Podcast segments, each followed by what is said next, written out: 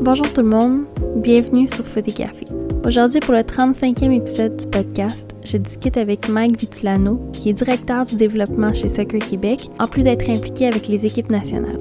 Je suis tellement contente que Mike ait accepté mon invitation parce que je les connaissais de nom, on s'était croisés déjà, mais j'avais jamais eu la chance de vraiment discuter avec lui et bon, si vous regardez la durée de l'épisode, vous comprendrez que j'en ai bien profité. On parle de ses années comme joueur, de ses débuts à Rivière-des-Prairies, à ses expériences tardives en équipe du Québec, tout en abordant le réseau universitaire américain. Mike connaît aussi deux saisons avec l'attaque de Trois-Rivières, en plus de vivre des pré-saisons avec l'Impact de Montréal. On parle de ses débuts dans le coaching, des différents postes qu'il occupe et des challenges qu'il rencontre jusqu'à son rôle actuel avec Soccer Québec. À travers les différentes sphères de sa vie que nous survolons dans cet épisode, Mike raconte des anecdotes, partage ses opinions et s'ouvre à moi afin de me permettre de vous le présenter sous un angle que vous ne connaissiez peut-être pas. Sur ce, je vous souhaite une bonne écoute. Merci d'être là.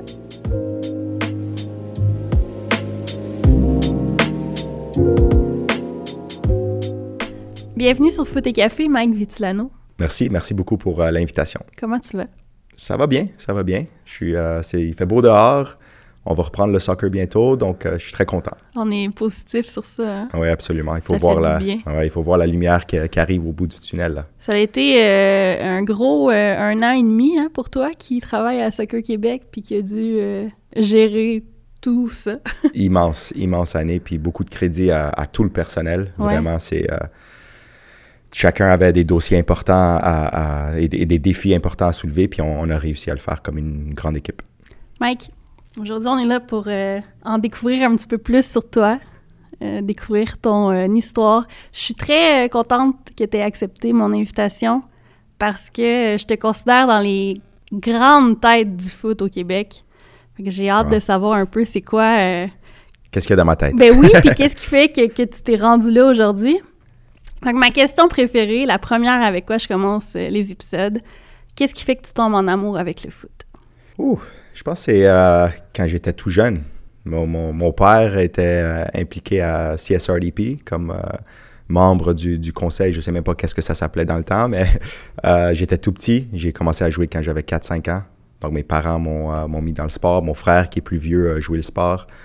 aussi. Donc, je pense de là, j'ai adoré, puis j'ai pas arrêté depuis. J'ai pas arrêté depuis. Puis est-ce que tu t'es concentré que sur le soccer ou tu as fait d'autres sports aussi à travers? Très bonne question. J'ai joué au hockey jusqu'à environ l'âge de 9, 10 ou même 11 ans, je me rappelle plus, mais j'ai joué les deux sports. Mais à un moment donné, c'était compliqué en termes de conflit de conflit d'horaire et, et, même financier. Ouais. Ça, ça devenait un peu dispendieux pour mes parents. J'ai dû faire un choix.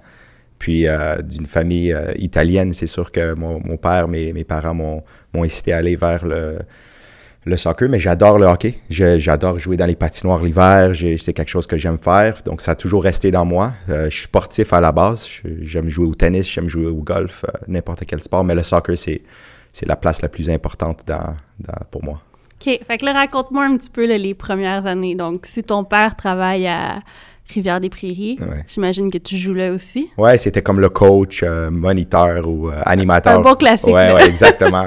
le, le, papa coach. Puis... Ouais, j'ai joué à Rivière-des-Prairies avec, euh, avec beaucoup de. avec Rocco Placentino, avec Jason DiTullio, en fait, que j'ai une très grande pensée euh, dans les derniers jours pour, pour lui. C'était un grand ami, puis euh, on lui souhaite tous un, un, beau rétablissement Mm-hmm. mm -hmm. dès que possible. mais oui, avec, avec tous ces, ces grands joueurs-là, dès, dès, le petit âge, on, tu tombes amoureux du soccer, puis les, les choses commencent à avancer. Le, le temps que tu as 10-11 ans, tu, tu, commences à jouer sur les équipes euh, qui, sont un peu plus, euh, disons, performantes, si on veut, puis on, progresse dans le sport, on progresse, puis à 15 ans, on, gagne un, championnat national, un championnat canadien. Donc, tu vois que le club de RDP a une place spéciale pour moi. Euh, puis à 18 ans, c'est là que j'ai commencé à, à, faire des choix un peu différents. Je me suis déplacé vers, vers Laval pour, pour jouer avec une équipe des conquérants de Laval. OK. Est-ce que tu connais euh, Sélection régionale, Jeux du Québec? Donc, euh, c'était une sélection régionale à 13 ans. Okay. Oui, pour Concordia. J'ai fait partie du groupe. Euh, je me rappelle pas trop trop, mais je peux te dire que... Non, honnêtement, je me rappelle pas trop, mais je peux te dire que je faisais partie d'un groupe. Puis je reconnaissais et je reconnais encore aujourd'hui des personnes qui ont, qui ont, fait partie de ce groupe-là. On était beaucoup plusieurs de, de Rivière-des-Prairies quand même. Puis, j'ai jamais fait les équipes du Québec à 14, 15, 16. Et c'est seulement à 17 ans que, que la sélection provinciale, j'étais dans un échauffement avec, euh, c'était U16, avec Rivière-des-Prairies, un échauffement pendant un match. Et Samir Grib, qui est en fait un, grand mentor pour moi, euh, m'a vu lors d'un échauffement. Puis il m'a appelé à travers la, clôture. Il quittait le match parce qu'il ne pouvait pas rester pour ce match-là, je pense. Puis il m'a dit, il m'a demandé mon nom, il m'a demandé euh, quelle position je joue. Puis il a fini par m'inviter à un camp. Un camp avec un plus grand pool de joueurs.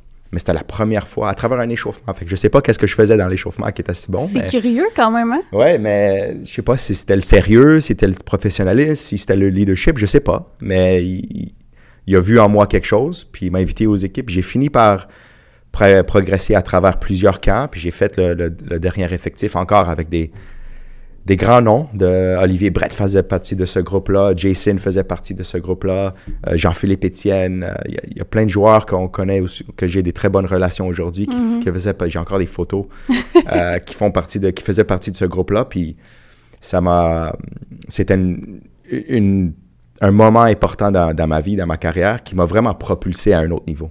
Sinon, tu sais, je me suis toujours considéré un joueur correct, un bon joueur dans une, dans, dans une équipe de club. Mais ce moment-là, je pense que ça m'a inspiré, ça m'a donné la motivation de dire, hey, je peux peut-être faire plus euh, avec le soccer. Puis c'est là que je pense que j'ai commencé à prendre ça beaucoup plus au sérieux. Puis je trouve ça super intéressant parce que, euh, tu sais, on a souvent tendance à croire que si tu veux être classé comme un bon joueur, il faut que tu sois bon à 13, 14, 15 ans. Puis dans le fond, toi, c'est arrivé hyper tard. Ouais, moi, j'y crois euh, absolument dans ça. Puis c'est quelque chose qu'on qu'on veut mettre en place à, Soccer Québec parce que c'est, c'est absolument pas vrai que si tu rates la fenêtre à 13 ans, que tu vas jamais être un, joueur pro, un joueur de haut niveau, ou mm-hmm. euh, même un joueur qui, a une, carrière euh, décente. C'est, il faut avoir des, des fenêtres d'opportunité plus tard. C'est un sport à, à développement tardif. puis j'en suis un exemple. Puis il y en a plein d'autres exemples à travers le monde de, de joueurs professionnels qui sont seulement débloqué à 17, 18, même, même 20 ans des fois. Euh, on passe à, Jonathan David, qui, qui est un exemple euh, canadien. Mais euh, c'est ça, j'y crois. 13 ans, 13 ans, 14 ans, c'est ta première fenêtre d'entrée. C'est ta première occasion, c'est la première photo qu'on prend, si, si, on veut, du joueur. Mais après, il faut continuellement prendre des photos. J'utilise beaucoup cette expression-là, mais il faut prendre des photos des joueurs à 15 ans, à 16 ans, même à tous les 6 mois pour voir comment ils progressent, comment ils deviennent beaucoup plus matures. C'est des âges hyper importants dans le, dans le changement de caractère et tout ça. Parce qu'en situation inverse, quelqu'un qui peut être très bon à 13-14 ans peut se faire rattraper aussi un peu plus tard. Oui, de, de, là le développement holistique des joueurs.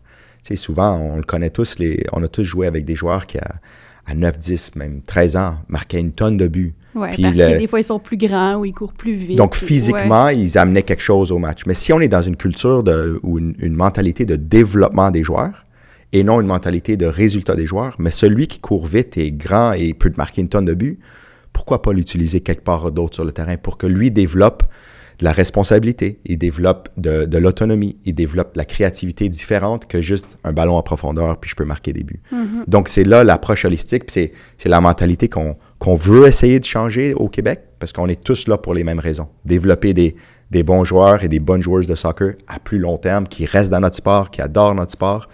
Et, je pense que si ça commence avec des actions comme ça, ça va prendre du temps, mais si on mm-hmm. commence avec des actions comme ça, ça peut aider. C'est ça, il faut voir le le process, comme on dit. Hein. Exactement, le processus, oui. Euh, Mike, on revient sur toi. Quel type de joueur t'étais? À quel âge? Ah, ah, dans tes années à RDP encore. oui, euh, je jouais euh, ailier, milieu excentré. OK. J'étais un peu plus offensif. J'adorais mettre des centres. J'adorais faire des passes. J'adorais faire des, des, belles actions. Je marquais quelques buts, mais sinon on était une belle équipe collective, mais, mais individuellement, je pense un, un joueur solide qui accomplit son travail, qui travaille fort. Rien de wow, j'étais pas le dribbleur. Fait que je poussais le ballon pour mettre un centre.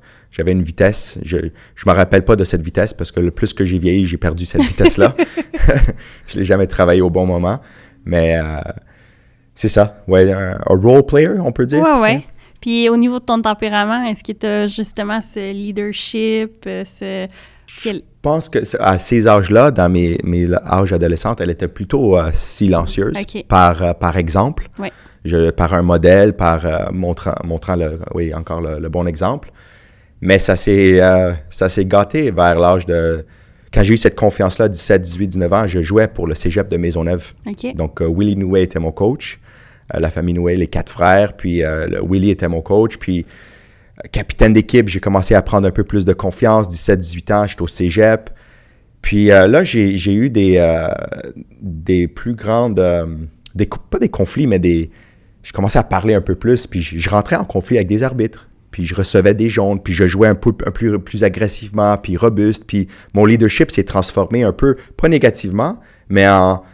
en on va pas se faire dépasser aujourd'hui. J'avais une grande fierté pour bien défendre. J'avais, je rentrais dans les tacles. Euh, I was fearless. C'était ça mon approche, mais je répondais beaucoup à l'arbitre. Puis aujourd'hui, comme entraîneur, ça j'ai beaucoup appris de, cette, de ça. Ben, écoute, je trouve ça très drôle que tu dises ça parce que la première fois que je t'ai vu coacher, c'était quand tu étais à la tête de l'équipe euh, la Nadière, les gars en PLSQ. C'était un match pré-saison contre Dynamo à Québec. Et je ne te connaissais pas, ben de nom, mais tu sais, je t'avais jamais vu encore. Puis je me souviens que à la mi-temps, le commentaire que tu as fait à tes gars, ça a été ça. Puis ça m'a marqué parce que tu avais une équipe très caractérielle. Hein? Tu avais beaucoup de gars avec plusieurs différents tempéraments, disons.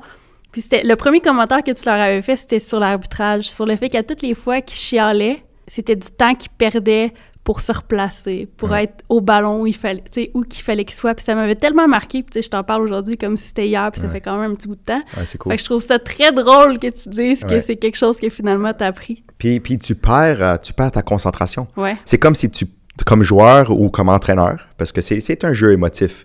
Mais tu perds toi-même 1-0, 2-0 à chaque fois que tu réponds. Ton, ton cerveau et ton attention, ton focus rentrent ailleurs que sur ton rôle et tes responsabilités sur le terrain. Fait qu'on demande à 11 joueurs d'être collectivement bons. Euh, mais si un commence à perdre concentration et un deuxième et un troisième, qu'est-ce qu'on fait? On commence à le suivre. Si l'entraîneur le fait, on suit par exemple, on suit l'entraîneur. Donc, moi, j'ai, ça, ça m'a vraiment marqué. De, de mon expérience de joueur à Maisonneuve, où ce que je dis, je, je, prenais des cartons et tout ça. Et même comme entraîneur, j'ai eu des moments où ce que c'était, mes émotions rentraient trop, puis je commençais à... Je mettais mon attention vers les arbitres au lieu de les mettre vers le match et, ma responsabilité comme coach. Donc, euh, pour moi, c'est toutes ces petites expériences-là que j'ai vécues comme joueur euh, m'ont aidé à me, à me former. C'est du bagage que tu as pris, puis qui fait justement qu'aujourd'hui, tu sais comment mieux gérer. Puis je dis pas que je vais pas le faire dans le futur, mais, on sait jamais. Mais tu as raison qu'il y a l'aspect émotif, hein, puis ça, tu dans le jeu, des fois, tu dis des trucs, tu réagis à quelque chose, puis avec du recul, après, tu fais, ouais, peut-être que j'aurais pas dû. Mais dans les émotions, on, donne le bénéfice du doute à cette action-là. Reviens euh, à ton championnat canadien que tu gagnes.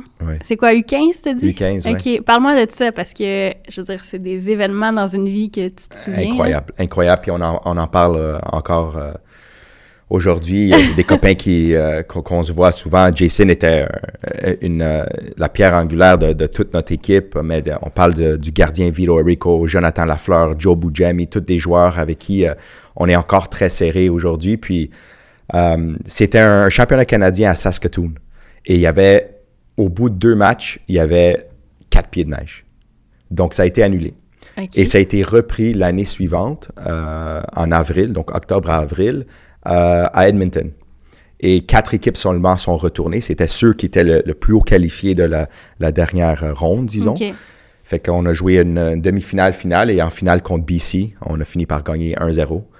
Puis c'était euh, c'était toute une, expérience de vie. Tu sais, moi, pour moi, je prenais l'avion pour la première fois de ma vie. Euh, tous les copains ont fait un, voyage ensemble. On est resté dans une base militaire à Edmonton. Fait que, le rapprochement, la cohésion d'équipe, la, collectivité, c'était super. C'est des moments que tu te souviens évidemment toute ta vie. Est-ce que, euh, tu sais, dans ces moments-là, quand justement c'est des gros matchs importants, est-ce que tu avais du temps de jeu, tu étais impliqué, tu étais quand même un des joueurs importants de l'équipe, pareil? Oui, je pense que oui, j'étais un joueur important, mais qu'est-ce qui était cool avec cette équipe-là, c'est que euh, tout le monde était important. Même le, 17, 18e joueur avait du temps de jeu, puis c'était un joueur qui fait rentrer, faire une différence. Mais oui, j'étais titulaire. Euh, normalement, j'étais titulaire. Je contribuais à, nos belles actions offensives, nos, replis défensifs, tout, tout. Mm-hmm. Je contribuais dans le match comme un, joueur soldat qui doit accomplir son, son travail. Puis j'aimais amener un, leadership, comme je dis tantôt, de, par exemple. Et, et j'étais sérieux, j'étais calme. Je, j'ai comme, comme j'ai dit, à 17-18 ans, j'ai commencé à prendre un peu plus de place, ouais. puis, quand tu arrives au cégep, là, puis justement que tu es un peu plus confiant, l'équipe avec laquelle tu joues, c'est pas les mêmes gars euh, avec qui tu as grandi, n'est-ce pas?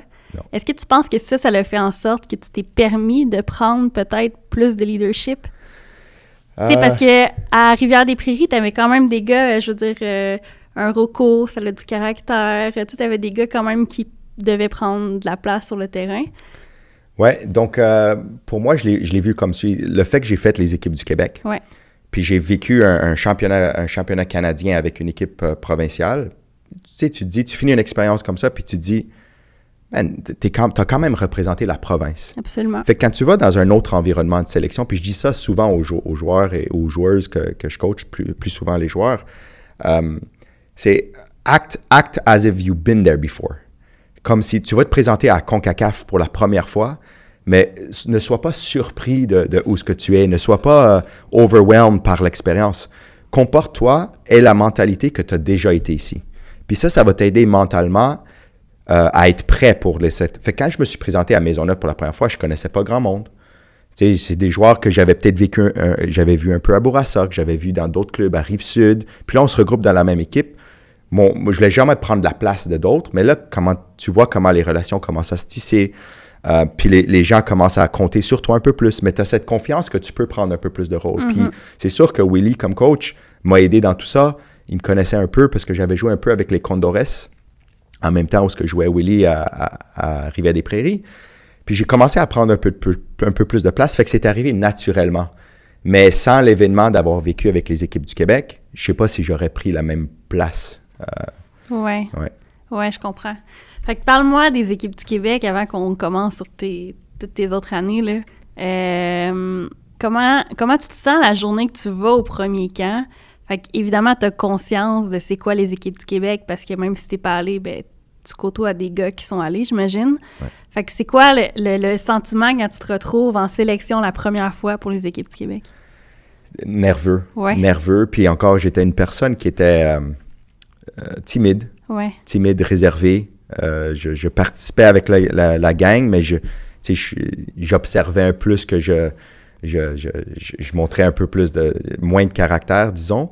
Donc, j'observais, j'essayais d'analyser comment ils étaient, mais c'est intimidant. Mm-hmm. Quand tu sais qu'il y, y, en a qui, sur l'équipe qui ont été capitaines trois ans de suite, qui ont, qui ont, qui ont, été, qui ont fait trois championnats canadiens, c'est différent. Mais tu apprends ça. Puis, dans le moment, tu sais pas que tu es en train d'apprendre. Mais en observant, en les regardant aller, en, les écoutant, tu, tu dis, tu that can be me. Ça, ça peut être moi, puis tu commences à prendre de, la place un peu plus. Fait que c'est ça. Est-ce que tu penses que c'est plus difficile pour un joueur d'entrer justement quand ça fait euh, deux, trois ans que l'équipe est déjà construite? Parce que souvent, c'est les mêmes personnes qui reviennent. Ben, c'est ça que j'adorais dans le temps, puis c'est la direction qu'on doit continuer à prendre. C'est qu'il faut donner la chance à ceux qui, qui, tardivement commencent à se développer et peuvent mhm. montrer les, les, bonnes compétences pour faire partie du, du, groupe. Je suis content que Samir m'a donné l'opportunité. Puis j'étais pas le seul qui était tout nouveau dans, dans le lot, mais c'est important parce qu'il y, y, en a que, comme tu l'as très bien dit tantôt, 14-15 ans, ça va bien, mais à un moment donné, le, jeu et la collectivité et, commencent à le dépasser. Puis il y a plein de bons joueurs qui commencent à, à sortir de leur, euh, de leur carapace, si on veut, à 17, 18, 19 ans. Fait qu'il faut trouver des moyens de leur donner la chance. Mais c'est tellement compliqué parce qu'on a souvent tendance à reprocher qu'on échappe des joueurs. Fait qu'il y en a qui passent justement puis qu'on les voit pas.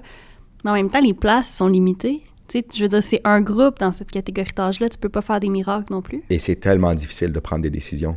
C'est tellement difficile. Je l'ai vécu avec Andrew Olivieri dans des Coupe du Monde U17, où on, on a, on a des, des poules de joueurs, de 40 joueurs à travers le monde. Euh, la majorité euh, sont dans les trois académies ou, dans les provinces. Mais après, tu as des joueurs à travers le monde. qu'est-ce que tu fais? Qu'est-ce que tu décides? Comment tu décides pour, pour prendre ton 19, 20e joueur sur l'effectif? C'est limité comme place. Puis il y a des choix extrêmement difficiles comme faire, à faire comme entraîneur. Puis c'est facile de, de l'extérieur de juger. Ben oui.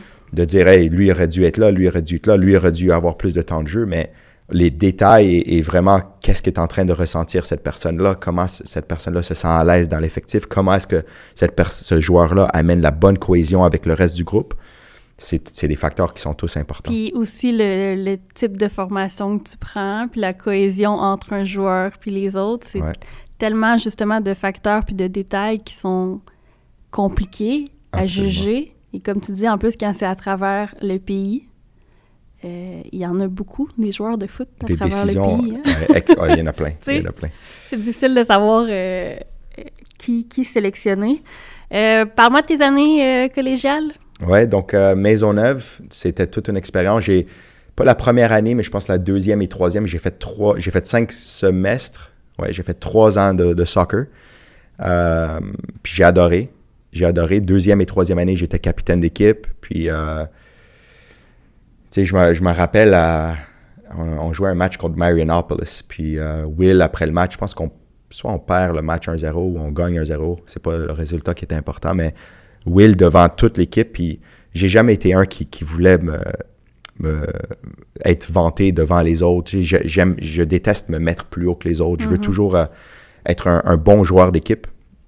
Puis euh, Will devant tout le monde, il dit à la mi-temps, il dit euh, les gars, juste prenez Mike comme exemple. Il, est en train de gagner des tacles hauts sur le terrain, bas sur le terrain, à droite du terrain, à gauche du terrain, pendant que d'autres sont pas en train de mettre le même effort. Puis pour moi, ça m'a marqué que si tu travailles fort, si tu. Puis c'est dans ma vie, ça. C'est si tu travailles fort, si tu prends des bons choix, tu fais les bonnes choses, des bonnes choses vont arriver. Euh, puis j'ai jamais été un qui, qui, a, qui, a, forcé des forcé des opportunités. Je suis jamais allé cogner à la porte à quelqu'un dire Hey, je veux travailler ici ou je veux, je veux jouer ici. I just let things happen naturally. Tu sais, euh, mm-hmm. naturellement, j'ai en travaillant fort. Puis ça encore, c'est un autre moment qui m'a marqué. Puis de là, de, de, Maisonneuve, euh, j'étais en même temps, j'étais au Conquérant de Laval, puis Conquérant Laval, une bonne saison, est devenu Dynamite de Laval. Je sais pas si ça te dit quelque chose. Non. Équipe semi-pro qui jouait dans un circuit canadien qui s'appelait la CPSL. Canadian Professional Soccer League. Donc, euh, Tony Ingolingo, qui était qui est une personne euh, extrêmement importante dans le, développement du soccer québécois à travers les années, qui, qui a pris beaucoup d'initiatives, Jean-Talon Rosemont, et, et ensuite avait ce groupe-là des Dynamites de Laval. C'est une équipe, disons, semi-pro. Kit jouait, Nasson jouait, Nick Roddy Roddy. Euh, fait que moi, j'ai 18-19 ans. Je joue avec des joueurs qui sont plus vieux que moi, qui ont de l'expérience professionnelle un peu avec l'impact, un peu avec, euh, d'autres. Puis on joue dans un circuit euh, plutôt ontarien. On est la seule équipe du Québec.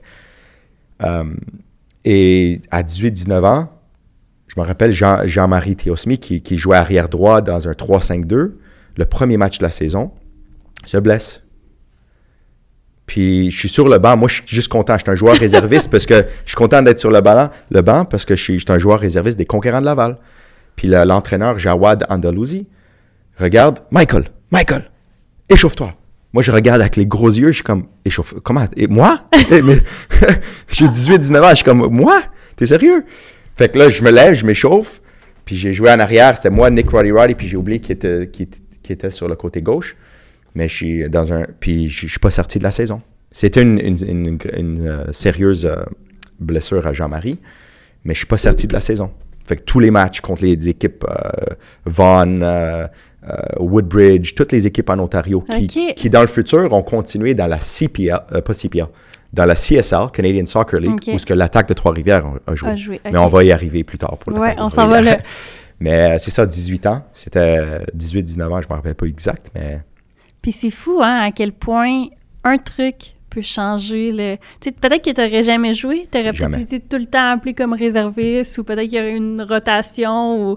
Puis à ce moment-là, c'était le match où tu attendais ton tour sur le banc. La deuxième chose que, que je crois beaucoup dans ma vie, c'est « everything happens for a reason ». Je suis 100% d'accord. Tout arrive pour une raison, que ce soit des, des, des, des, des nouvelles pénibles, mauvaises nouvelles, ou mm-hmm. des, bonnes nouvelles. Je me rappelle des des blessures parce qu'après, je suis allé aux États-Unis un peu plus tard dans ma carrière.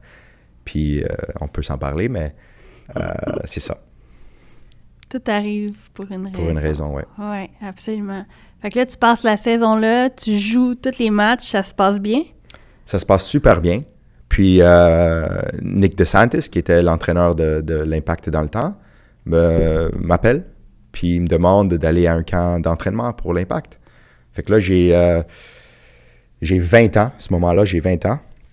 Il me, après la saison des Dynamites, ouais, viens pour. euh, fait que j'ai fait 4 mois avec l'Impact. Euh, Rocco jouait, Sandro jouait, Nevio, toutes des personnes que moi je regardais au- à Claude Robillard jouer. tu sais. C'est- J'allais avec mon père au match, puis là, de, tout à coup, je me trouve à Catalogne en train de faire des entraînements avec eux. Fait ça fait quoi, ça? ah, c'était fou. C'était fou. Puis tu réalises pas. Fait que, parce que c'est allé vite, hein, entre 17 et, et 19 ans. C'est deux ans où ce que tu joues, tu joues. Même, tu sais, mes parents, ma famille, ils se ressentent, wow, OK. Fait que là, ils me conduisent. un- là, j'avais euh, mon permis dans ce temps-là, mais euh, ils viennent voir mes matchs un peu plus. C'est, c'est, c'est- c'est devenu un peu plus, euh, disons, excitant dans, dans ma vie. Puis. euh, Ils voient que ça devienne peut-être un peu plus sérieux aussi. Ouais. Puis euh, en même temps, Patremondo m'approchait parce que je finissais le cégep. Il me rapprochait pour voir si je voulais aller au Carabin. Donc ça, c'était c'était cool aussi. tu sais, Je, je peux étudier puis peut-être avoir euh, un, peu de financement pour, euh, pour le soccer. C'était c'était cool. Euh, Est-ce que tu avais l'impression euh, que c'était beaucoup en très peu de temps? Dans le sens où là, tu avais Laval, tu avais l'Impact, tu avais Carabin. On dirait que tout le monde tout le monde était intéressé par toi, ce qui n'est pas une mauvaise chose. Mais tu sais, des fois, mentalement, c'est lourd un peu de se faire tirer Ouais. de partout. Est-ce que tu le ressentais, ça, ou pour toi, c'était juste des occasions de jouer au foot? Ouais, j'étais tellement dedans. Puis si quelqu'un m'appelait pour aller jouer en QSCSL ou qui m'appelait, j'étais tellement dans le foot que je je- j'en mangeais. Je voulais juste jouer des matchs. Je voulais juste aller au parc et frapper des ballons jusqu'à temps que ça, ça frappe le poteau et ça rentre. J'étais tellement... Je prenais mon sac de ballon puis j'allais au parc. J'ai grandi, j'étais chanceux, j'ai grandi devant un parc. Parce qu'il y avait un, un petit terrain de soccer, fait que je passais mon temps là. Si c'était pas le soccer, c'était d'autres sports. Puis je suis convaincu, c'est grâce à ma pratique de d'autres sports avec des amis que j'ai pu être euh, un bon athlète, un bon joueur de soccer. Je suis convaincu que, que c'est ça. Bref, ça c'est une parenthèse. Non, mais c'est une bonne parenthèse. Attends, Ouais. on reste là-dessus. Pourquoi? Qu'est-ce que tu penses que ça t'a amené de plus? Je sais pas. L'utilisation de mon corps, la Ouais. façon que je protège un ballon, la façon Euh, que mentalement, peut-être? la réflexion, puis la lecture du jeu. tout. J'adore jouer au basket. J'adore jouer au football américain. J'adore jouer au un sport individuel comme le tennis. Je, j'adore compétitionner ça. Mes amis savent, savent ça de moi que dans tout ce qu'on fait. Euh, Même les jeux de société? Mais oh, oublie ça, j'ai des histoires par rapport à des jeux de société. C'est- J'adore compétitionner. Puis euh, avec le temps, j'ai dû un peu me, me calmer parce que ça, ça takes over you. Tu sais, tu veux toujours être euh, hyper compétitif. Là, plus personne veut jouer avec Ouais, toi c'est après. ça. Après, c'est- ça devient plate. Mais j'essaie aussi en même temps, puis ça, c'est peut-être ma nature de coach, d'améliorer les jeux ou d'inventer un jeu pour que ça devienne plus compétitif pour tout le monde et plus euh, juste pour tout le monde. C'est comme les, les jeunes dans une cour d'école. Si on est euh, 15 jeunes dans les euh, 12 jeunes dans une cour d'école puis on veut jouer au ballon chasseur, les meilleurs vont pas se mettre tous sur une équipe, ils vont se séparer entre eux. Pourquoi? Parce que le match doit être compétitif. Mais j'avais toujours ça dans moi. Si, euh, si j'étais meilleur qu'un autre ou un autre était meilleur que moi, on essayait d'équilibrer les équipes pour que le match soit plus le fun. OK. Tu comprends? J'ai toujours eu cette, euh, cette- ce côté naturel, je sais Fait que pas. t'étais compétitif, mais tu voulais quand même cette égalité-là pour gagner après. Ben, pour montrer que je gagne dans un, dans un environnement fair, dans un environnement juste. C'est Ok. ça, c'est ça. Je sais pas comment l'expliquer, mais c'est c'est ça. correct. Mes amis me croient tu pas. pas. Eux, ils pensent que je triche. OK. Mais je, parce que je change les règlements. Mais je change les règlements pour le bien du jeu. Mais si tu changes les règlements puis que tu l'expliques pas aux autres, c'est tricher. Là, c'est tricher. fait que ça, je l'ai appris un peu plus tard. Après avoir eu quelques victoires euh, ça. de plus. OK, fait que tu fais justement plein d'autres sports. Est-ce que tu penses que le travail de plus que tu mets, fait que, tu sais, ces heures-là que tu vas au terrain qui sont pas à l'entraînement, penses-tu que ça aussi, ça le fait que ça t'a aidé à être meilleur? Absolument, absolument. Le temps, euh, le temps, le temps que tu mets toi-même euh, dans ton sport, dans quelque chose que tu aimes, ça, ça t'aide. Ça t'aide dans ta concentration, ça t'aide dans ton, ton dépassement de toi-même.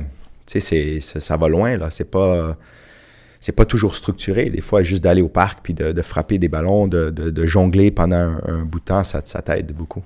Est-ce que tu as eu des journées que ça te tentait pas? Absolument. J'ai jamais été un, euh, même aujourd'hui, hein, c'est, j'ai jamais aimé aller au gym ou aller courir.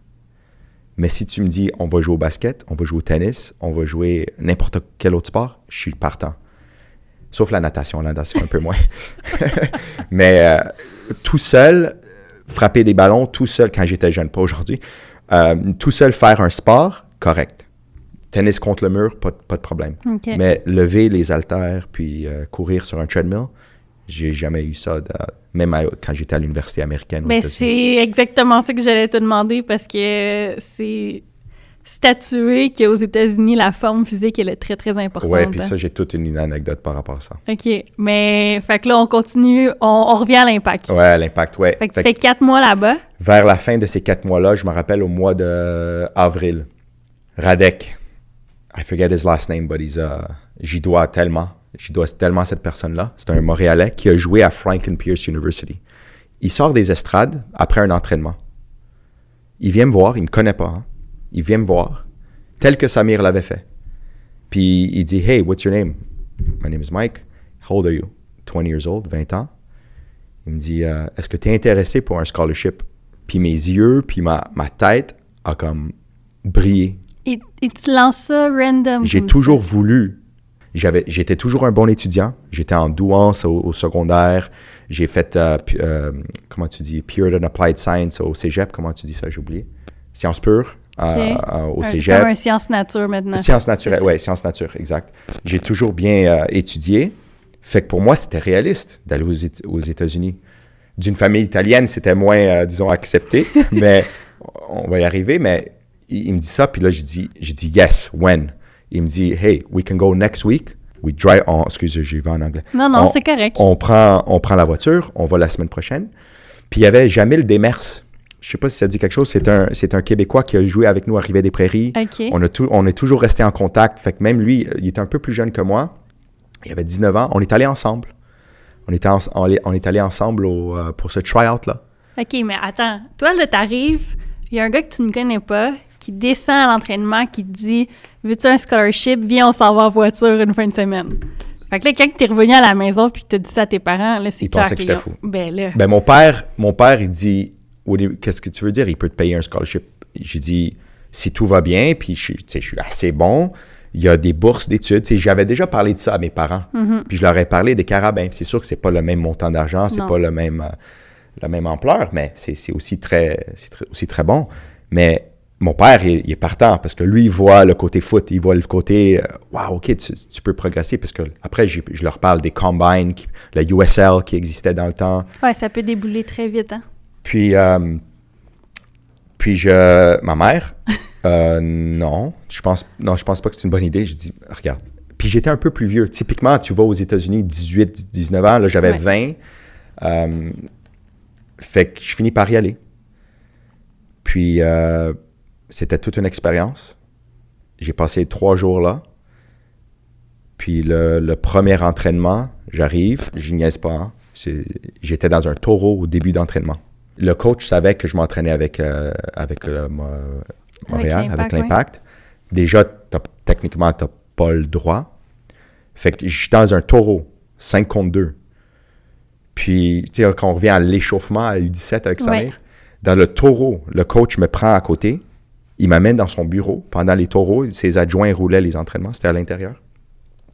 Puis il me dit, uh, I'd like to offer you a full scholarship. Je dis, but I didn't train yet. Il, me dit, non, mais, tu dois me dire aujourd'hui que tu arrêtes avec l'impact. Pas aujourd'hui, là, mais tu dois me dire dès que tu acceptes, tu arrêtes avec l'impact. J'ai dit, OK, envoie-moi l'offre, puis on, on va voir.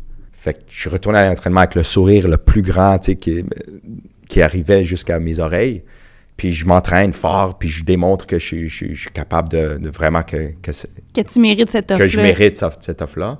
Fait que tout se passe bien au cours des, des trois jours. Je rentre à, à la maison. Le lundi, je reçois l'offre, puis euh, j'en discute avec mes parents longuement. Mais je sais pas quoi faire. Parce que y a, je, je suis dans un camp d'entraînement avec l'équipe que j'adore de ma ville Qui est une équipe professionnelle. qui est une équipe professionnelle, puis qui est, qui est l'équipe qui est la franchise la plus importante dans la USL. Parce que, tu sais, il y avait beaucoup de bons petits clubs, mais l'Impact de Montréal, c'était comme prestigieux. C'était... euh, j'en parle avec mes parents. J'en parle avec un- une personne, que, un mentor qui avait joué avec moi à, à Dynamite de Laval. Qui, est, qui, qui avait aussi un, petit vécu aux États-Unis en scholarship, fait qu'il avait passé à travers ça. Ouais, parce que là, tu es au stade où tu veux essayer de faire le meilleur choix possible. Ouais, fait que Nick Roddy Roddy, je lui pose la question. Je dis, Nick, like, you know, if you're in my shoes, qu'est-ce que, qu'est-ce que tu fais? Comment est-ce que tu, tu approches cette situation-là? Il m'a dit, ça, c'est une opportunité que tu peux pas rater. L'impact de Montréal va être là dans quatre ans. Tu vas pouvoir revenir, puis, puis, puis tu sais, si tout se passe bien, tu vas pouvoir revenir, puis avoir une autre occasion pour venir à l'impact. Mais ce train-là d'un scholarship, même si c'était une, école division 2, il dit cette occasion-là de, vivre avec, avec du monde à travers le, à, travers le monde, euh, de, de, vivre des, un, un environnement professionnel, entre guillemets, même si c'est pas professionnel, mais où ce que tu t'entraînes, tel que nos universités ici, tu t'entraînes cinq fois par semaine, puis tu joues, euh, c'était quoi, 23 matchs en, en trois mois. Oui, ça c'était exagéré, mais où ce que te- tu deviens une figure importante sportive dans l'université. C'est une petite université à 3000 euh, étudiants seulement. Super université. Euh, il dit, tu peux pas rater cette occasion-là. Fait que j'ai- pris le choix, j'ai convaincu ma mère qui a, qui a pleuré pendant euh, très longtemps, La pauvre. mais qui, qui, qui ma mère me dit aujourd'hui, dit, parce qu'elle avait parlé à mes tantes et, et, euh, tout ça par après, qui, tu sais, mon fils, il s'en va, puis elle réalise aujourd'hui que ça a changé ma vie pour le, pour le meilleur. Puis je suis devenu un homme différent grâce à cette expérience-là. Ouais. Fait que c'est euh, c'est vraiment important que, que j'ai vécu ça. Fait que je suis allé. J'avais 20 ans, euh, 21 ans par, euh, quand j'ai commencé mon premier semestre. Puis là, comment tu. Parce qu'il a fallu que tu annonces à, à l'impact que tu quittais? Ouais, je, je, je m'en rappelle pas exactement. Pas, j'étais même pas convaincu qu'ils allaient me signer. Tu sais, j'étais pas encore. vraiment à l'essai dans le. J'étais à l'essai, puis j'étais un joueur local, fait que ça leur coûtait rien pour m'avoir. Tu sais, Ouais. mais moi, je me sentais euh, valorisé. J'étais avec des, des amis, des personnes que, tu sais, un Rocco, euh, Jason, Nevio, il y avait plein de personnes Ouais. qui étaient là. Fait que j'ai, Sandro, j'y croyais, j'ai, mais il n'y avait pas d'offre comme telle. Mais je me posais la question si je continuais cette, cette avenue-là ou pas. C'est ça. C'est que tu avais le concret, Ouais. ou que tu avais la scholarship, que tu savais que tu pouvais vivre quelque chose, versus l'option, mais que c'était pas sûr encore. Ouais. Fait que Ouais, tu exact. choisis les États-Unis. Ouais, puis en plus, Félix Briand, euh, que qu'on connaît tous, il avait joué à Franklin Pierce. Il a fini en même temps que Radek. Donc, ces deux-là ont fini leurs quatre ans. Et, et Félix Briand avait signé un contrat avec New England Revolution. Fait que ça, ça me faisait rêver. Ça me faisait dire, waouh, c'est une porte d'entrée. C'est sûr que Félix était exceptionnel. C'était un ailier, puis il il avait un talent incroyable. Mais euh, moi, j'étais un, peu, un, un joueur un peu différent. À ce moment-là, on, on avait dit tantôt que j'avais commencé un peu plus haut sur le terrain. Ouais. Avec Maisonneuve, j'étais rendu plus milieu défensif. Avec Dynamite de Laval, j'avais dit que j'étais arrière droit. derrière, ouais. Fait que j'ai fini ma, ma carrière plus en milieu défensif, arrière droit, arrière central, ma dernière année à l'université. Fait que t'as vu comment j'ai évolué sur le, le terrain, Ce from front to back. C'est pas une mauvaise Ouais, chose. j'ai toujours été considéré un joueur polyvalent aussi, ouais. OK. Puis ça, est-ce que tu penses que ça t'a aidé, cette polyvalence-là? Beaucoup. Je pense pour des joueurs qui ne sont, qui n'ont pas ce, ce talent exceptionnel, le, le dribbleur, le, euh, je pense que c'est important d'avoir une certaine polyvalence. S'il peut avoir des, des inconvénients à ce que tu es polyvalent, mais là, tu, tu fais juste boucher des trous, tu Ouais. finis jamais par vraiment avoir, te, te concrétiser un poste, mais tu peux avoir aussi une polyvalence où ce que tu es performant dans plusieurs postes. Parce que c'est ça, c'est un dilemme aussi dans la perception de la polyvalence, parce qu'il y en a qui ont l'imp- l'impression que, ben, que justement, ils servent juste à être le joueur où tu as besoin, C'est ça. mais en même temps, tu as du temps de jeu, tu tu touches du terrain, puis tu peux être important à l'équipe pareil, même si t'es pas... Ouais. Puis j'ai- j'ai évolué au cours de mes quatre ans à l'université. J'ai évolué dans différents postes. dans différents postes. OK. Fait que parle-moi de ça quand tu arrives aux États-Unis. Euh, première expérience, tu l'as dit tantôt, hein, tu l'as super bien dit. Le physique, c'est important, right? Ouais. L'entraîneur, puis c'est une des raisons que je, que je suis allé, l'entraîneur, c'était un, Hollandais. Néerlandais? Ouais. Puis euh, il, avait, il jouait à l'université à Gannon. Il est devenu entraîneur là-bas. Après, il est devenu entraîneur, euh, euh, ça faisait déjà trois ou quatre ans à Franklin Pierce. Première, premier entraînement, je rencontre les gars, mon, mon, mon, il y avait neuf joueurs sur scholarship. Et mon euh, coloc, pas coloc, ouais, dans l'appartement, dans les dorms, c'était euh, un Hollandais aussi. Six pieds deux, blond, grand, robuste. Puis là, Très cliché, hein, comme Ouais, ouais, vraiment, physique. vraiment, vraiment. Euh, Puis on, euh, on est devenus des, des- vraiment des amis proches. Puis on va au premier entraînement. Puis il y a un, un- un exercice qui s'appelle The Loop. OK. C'est quoi ça, The Loop? Fait que là, tu rencontres pour la première fois, il y avait deux, trois d'Angleterre, il y avait un Japonais, il y avait, il y avait, on était deux Canadiens, moi et, Taki Petropanagos de, de Toronto, qu'on est devenus des, des meilleurs amis au bout des quatre ans. Euh, il y avait tous nos, nos Américains qui étaient là. Un qui, qui est devenu, qui a, qui a signé en MLS. Toute une équipe. Mais là, tu veux tailler un poste, tu veux commencer à montrer cette confiance, tu veux commencer à analyser, observer comment sont les autres. Premier exercice de loop. De loop, c'est 3000, euh, c'est 5 points quelques kilomètres dans la rue. C'était, c'était une université qui était euh, euh, au milieu de, de la forêt. C'était très naturel. Il y avait même un, un grand lac qui, a été, qui avait été construit il y a 30, 40 ans. Euh, des établissements, tu peux, tu peux marcher dans l'université, il y a juste 3000 étudiants. Très campus américain, là, in the middle of nowhere. Il n'y avait pas grand-chose. Fait que le loop faisait un grand tour d'une partie de la forêt jusqu'à la station d'essence. Il y avait une station d'essence dans toute la, la petite ville, jusqu'à la station d'essence. Puis là, tu continuais, tu revenais. Fait que le loop, ça veut dire, tu sais, un, un cercle. Ça faisait exactement 3, 3000. Euh, tu devais le faire en 18 minutes. Moi, T'es réaliste, ça, ou... j'avais euh, signé le, le scholarship en. Ah oui, j'ai une parenthèse à faire par rapport au scholarship. Quand j'ai signé pour le, le scholarship, ils m'ont permis de continuer à jouer dans la Q, QS, QCSR, là, Ouais. tu sais, où il y avait les, les pays, dans Oui. la Bell Cup. Ouais. Je jouais pour l'Espagne. euh, avec euh, Alvaro et Titi et, et- et toute la gang. Puis Fait qu'on salue ta, tes racines italiennes euh, à ce moment-là, c'est ça? exact. Puis, euh, non, j'étais pas, j'étais pas assez bon pour jouer avec l'Italie. Puis, on, on- je finis un, un- un match. Le coach de Boston College, Division 1, vient me voir, euh, là, près du de- de la- la- le lobby dans, dans le complexe, Sportplex. Puis, il me dit, Hey, what's your name? Je dis, Mais voyons! Mike Vitulano. Il me dit, uh, Would you be interested to maybe come on a trial? Like I just saw you play. Là, j'ai joué dans les bandes, là. Dans les- le, le match, tu, l'as vu, le, fait que c'est pas du soccer. c'est que- Oui, c'est du soccer. Je veux pas manquer de respect à Arena Soccer, mais c'est différent. C'est différent, ouais. C'est différent, puis tu sais, il y, a- il y a des stratégies différentes. Mais il m'a dit, regarde, j'aimerais, j'aimerais te parler par rapport à un scholarship. Puis là, moi, j'ai été honnête, transparent avec lui tout de suite. J'ai dit, I just, I just signed with Franklin Pierce. Puis là, il me regarde, il dit, il baisse la tête, il dit, OK. Mais là, ça m'a fait quelque chose à Puis lui, l'intérieur. est-ce qu'il est en division 1 ou en division 2? Uh-huh. Puis Boston College, c'est pas loin de Franklin Pierce. Franklin Pierce, c'est au New Hampshire, environ 45 minutes de voiture de Boston. OK. Fait que nous, souvent, on, on- sortait à Boston, on a fait des amis à Boston. J'ai encore des amis là-bas. Puis, euh, en tout cas, c'était une parenthèse juste pour te dire qu'il y a plein de choses qui arrivaient en même temps. Mais j'avais déjà commit to Franklin Pierce, puis je pouvais pas revenir sur ma parole. Puis, euh, tu vois, j'ai eu Philippe Lafroy sur le podcast qui a mentionné à quel point c'était important de, sais, de toujours être bon, dans le sens où tu sais jamais qui te regarde, tu sais jamais qui peut te voir jouer, où tu vas être. Puis je trouve qu'il y a tellement cet exemple-là, Ouais. parce que ça, à toutes les fois que tu t'es fait remarquer par quelqu'un, c'est dans un moment, ben, je veux pas dire random, mais ouais, peut-être un peu, Ça revient, pour te faire offrir quelque chose. ouais, ça revient à ce que j'ai dit tantôt.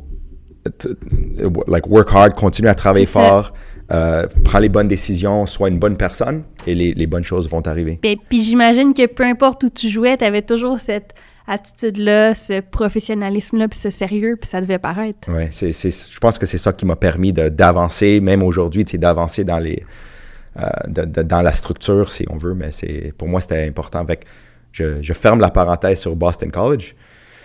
Euh, puis j'ai oublié où ce qu'on était tantôt, mais... Ah, le loop. Ah, le loop, ouais. Ah, En bref, dix- 18 minutes, t'as 18 dit? minutes.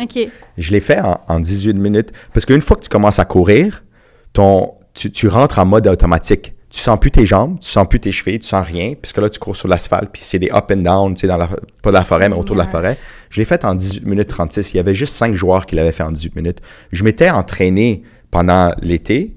J'avais même joué avec une ligue, euh, une, excuse, une équipe euh, LSEQ, juste pour garder la forme et tout ça, pour être certain que je rentre, mais je m'attendais jamais à ça. Audrey, je ne pouvais pas, après aux 18 minutes 35, un, je pouvais presque plus respirer. Deux, je ne pouvais plus sentir mes jambes.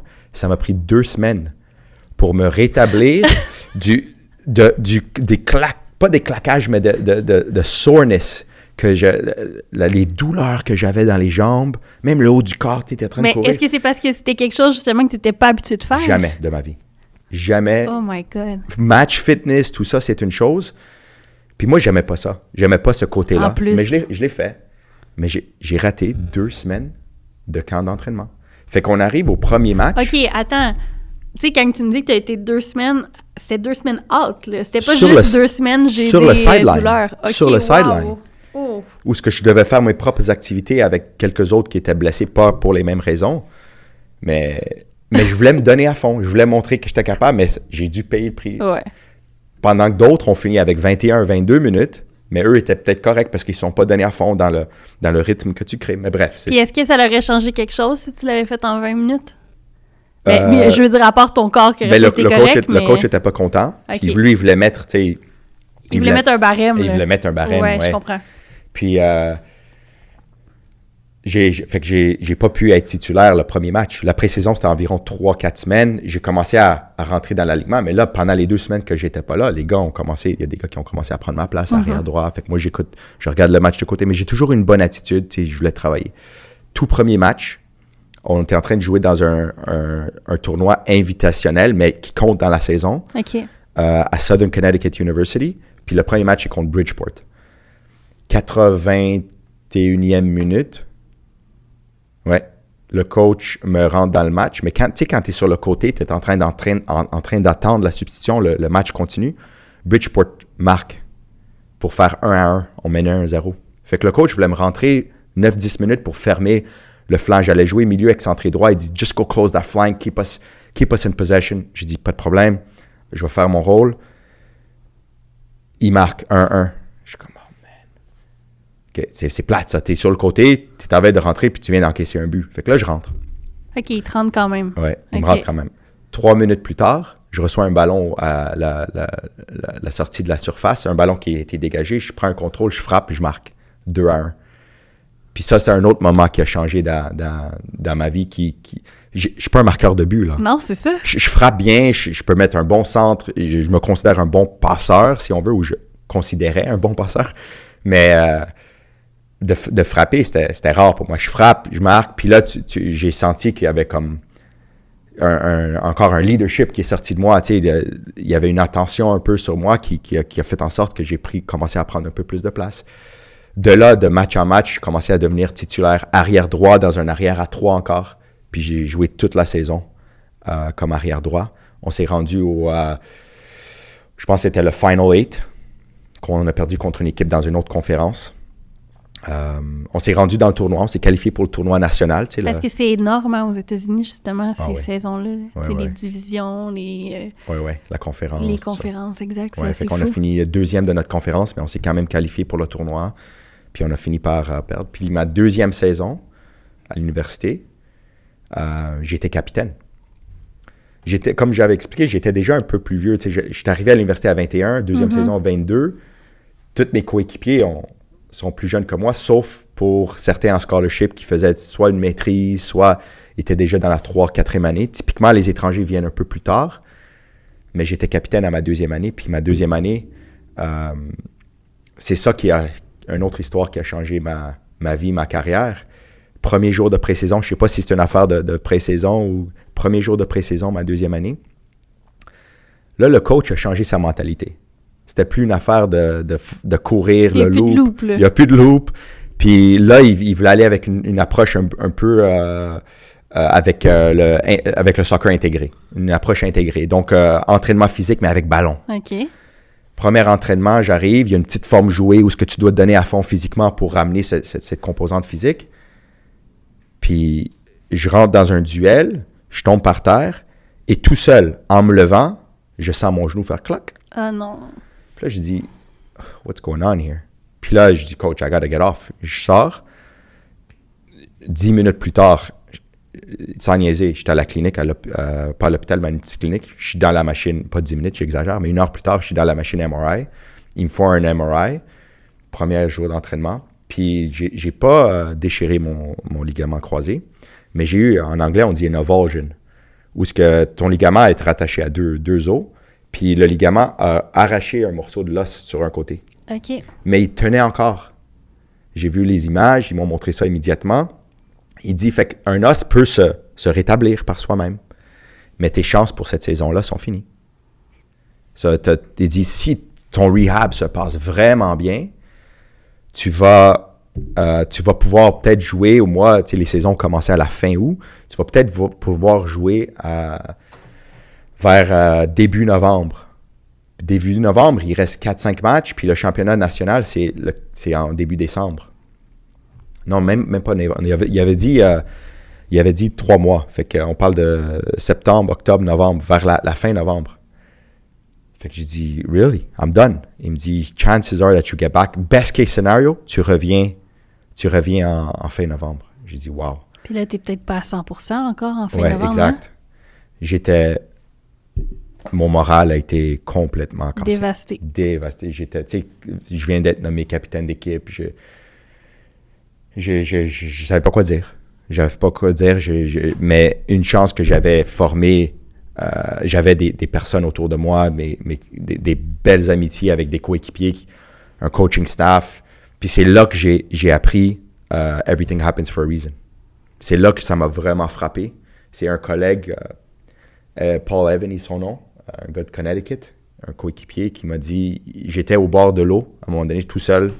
Je, je- j'étais, après un entraînement, j'étais là, il est venu me voir, puis il dit, You okay? Puis j'ai dit, I'm, I'm having a hard time. Il dit, Think about it this way. Il dit, Everything happens for a reason. Juste fais toutes les choses que tu dois faire pour revenir au jeu puis d'être un bon coéquipier. Je l'ai fait. J'ai, j'ai même eu des commentaires de. Je ne sais pas comment l'expliquer. J'ai demandé à mon. J'étais sur le sideline, tous les entraînements en train de travailler fort. Que ce soit euh, gainage, que ce soit pour mon genou, que ce soit pour être certain que je pouvais venir le plus vite possible. Puis souvent, je l'avais dit tantôt, on faisait des sorties à Boston. Tu sais, pour aller dans les, dans les bars et tout ça, après les matchs le samedi soir, que je jouais pas.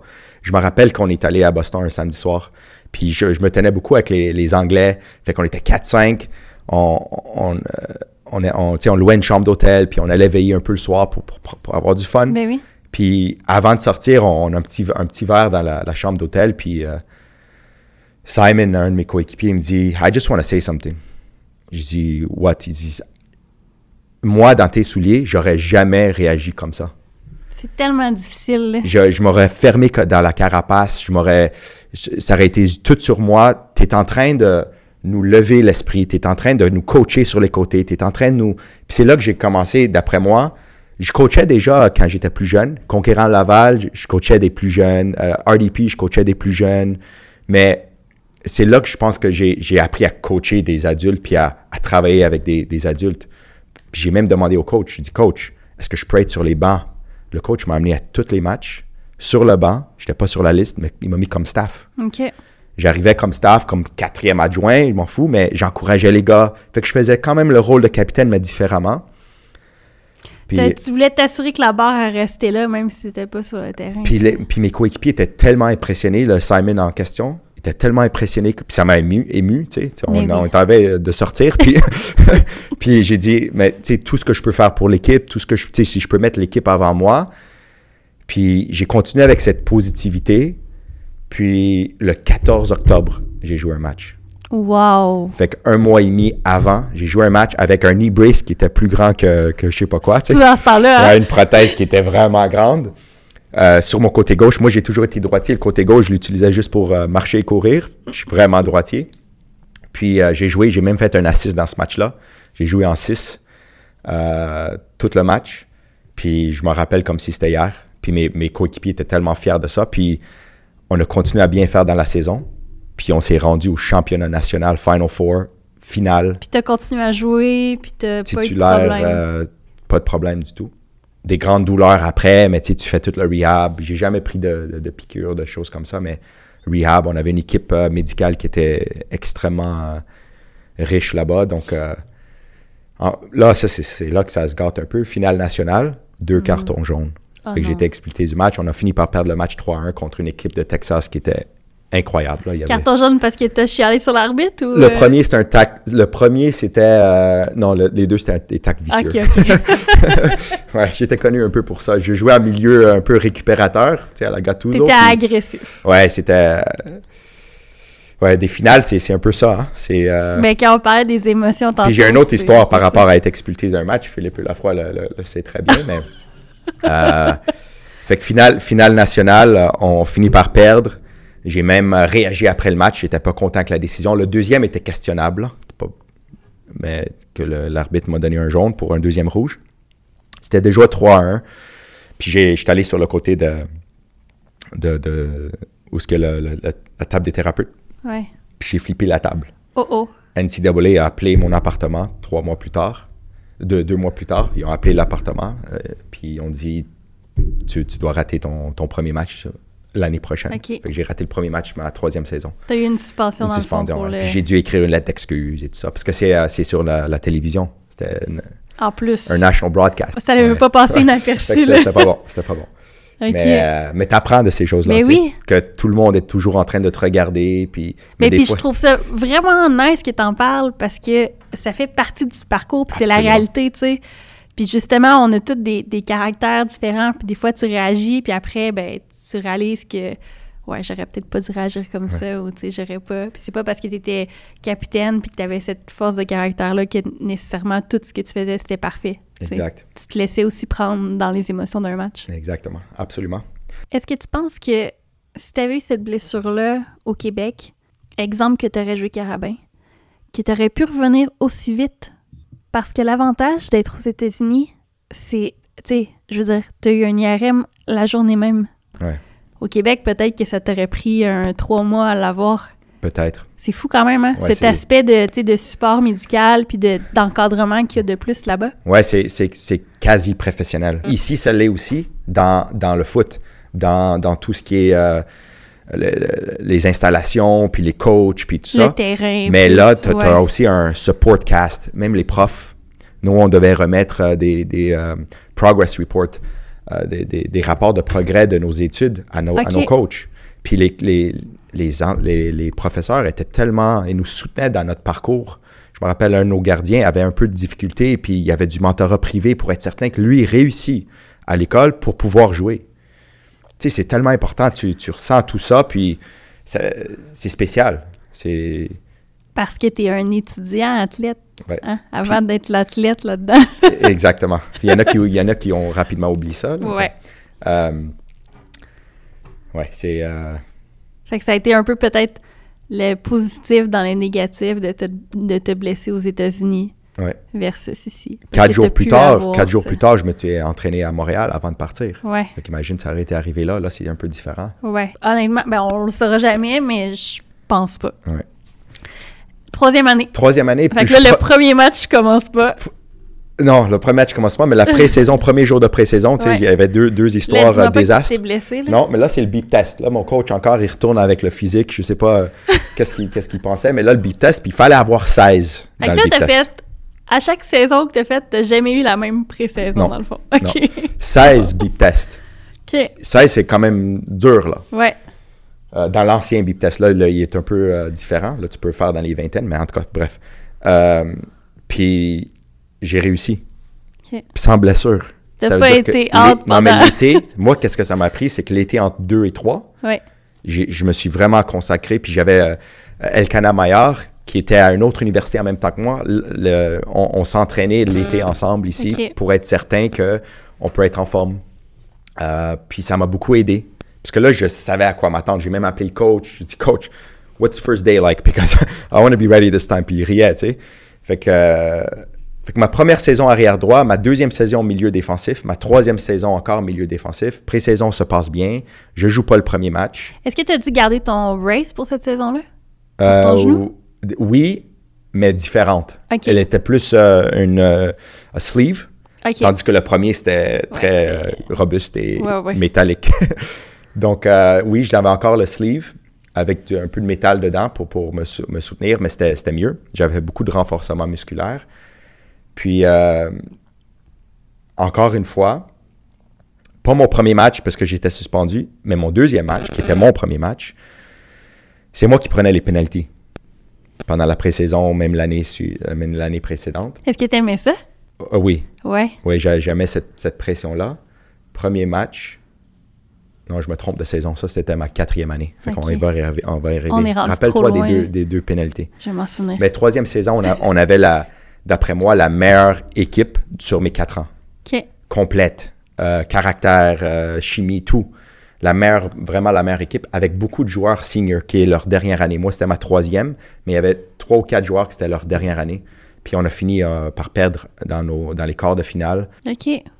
Donc, c'est dommage. Mais euh, tu dois connaître un bas pour reconnaître un haut. On avait connu un, A- un haut la- l'année précédente. Mais est-ce que c'est difficile quand justement, tu sais, parce que c'est ça qui arrive universitaire, hein, c'est très court, euh, il y a un roulement, tu sais, des fois tu as de très bonnes générations. Quand tu connais une bonne saison, puis que tu sais que l'année d'après, c'est pratiquement la même équipe, tu t'attends à avoir une Exact. aussi bonne saison, sinon mieux. C'est là qu'on était. Parce que la- l'année 2 puis l'année 3, le- le- les effectifs étaient, l'effectif était quasiment pareil. Ouais. C'est pour ça qu'on s'attendait à plus. Mais après un match de foot, tu, tu sais, le, le- le but que Southern Connecticut a marqué, le joueur ne va jamais remarquer un but comme ça dans sa vie. Là. 40 mètres volés, comme tu sais même pas comment il a fait. Même toi, t'es là, puis tu l'as Ouais, exactement. Après que je le tacle, oui. Mais euh, ouais, c'était, tout un. euh, Puis euh, combien de cartons dans cette saison-là? un peu moins. Un peu moins. Tu tu apprends, puis tu, tu as une responsabilité comme capitaine aussi. Fait que, euh, mais là, on arrive à ma quatrième année. Pré-saison se passe bien. Beep test encore. Au début, ça se passe super bien. J'arrive en forme encore. Premier match, 60e minute. On est en train de gagner 1-0, 60e minute. Pénalité pour nous. Je rate. OK, ça arrive. Tu rates un pénalité.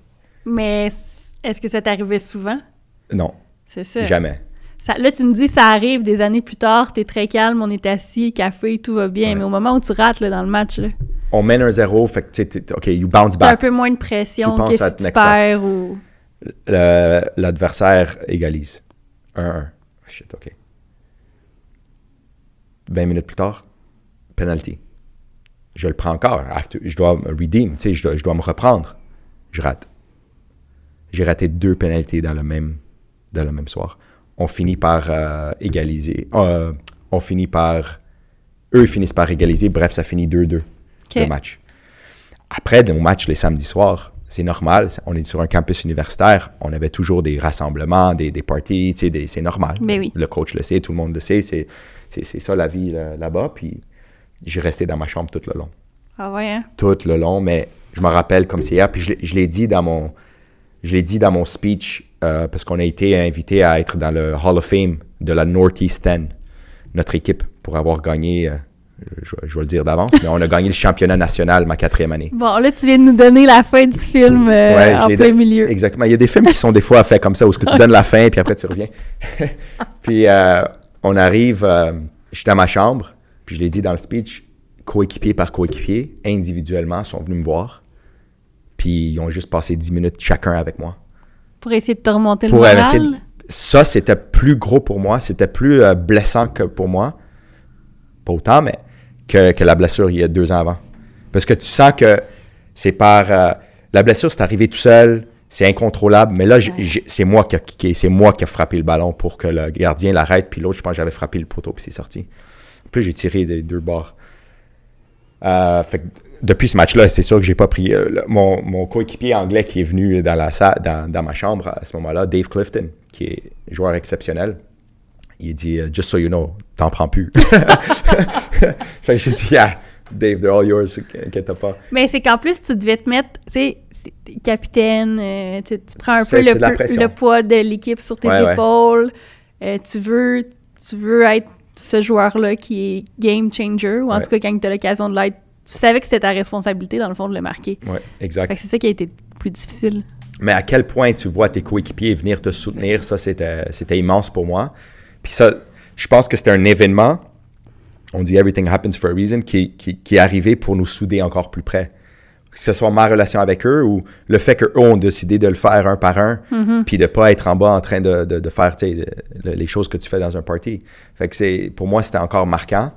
Mais est-ce que tu penses que ça prouve peut-être aussi la, la bonne relation? Tu sais, je veux dire, ils te respectaient.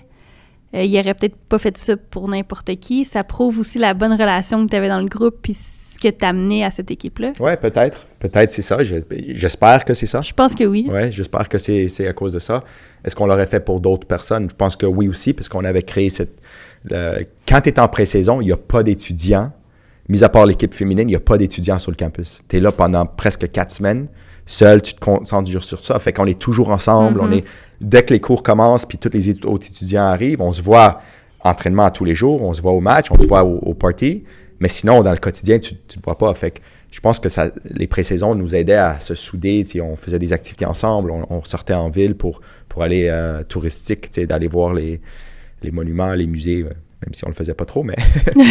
Euh, Il y avait moins de musées, je pense. très bonne saison, sans blessure, sans knee brace. Euh, puis là, mais je me rappelle que le coach devait avoir une conversation difficile avec moi en, en pré-saison. Puis j'avais joué arrière droit, première saison, milieu défensif, deuxième et troisième saison. Là, je m'attends à jouer milieu défensif encore. Mais il venait, on venait de prendre un freshman, un joueur première année de la Suède. Johan Torstensen, je ne sais pas dire son dernier nom.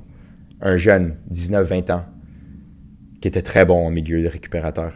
Puis là, le coach vient me voir et dit Look, this year, je te vois comme arrière central. Je pense que tu peux tout nous contrôler derrière. Puis mon gars, je, ne suis pas grand, là. 5 pieds 9, euh, arrière central. Il y a un autre arrière central que je pense à ça, c'est Cannavaro, qui est petit, qui. Je regarde mon partenaire à ma gauche, Mon partenaire, c'est Bishara un, international de, de, Dominica, le pays de Dominica. 6 pieds 3, OK, on fait un bon partenariat. Derrière moi, James Thorpe, un entraîneur qui a fini par, euh, par se faire repêcher en MLS, DC United, qui était un All-Star. Je dis, coach for the team, je le fais. Tout, joueur. Dans une défense à 3 toujours. Hein? Non, défense à 4 maintenant. mais tout joueur veut jouer dans un. pour moi, c'était important de jouer milieu récupérateur. Tu contrôles le jeu, tu, tu, tu, tu, casses les actions, tu relances le jeu. Moi, c'était ça, ça, mon jeu.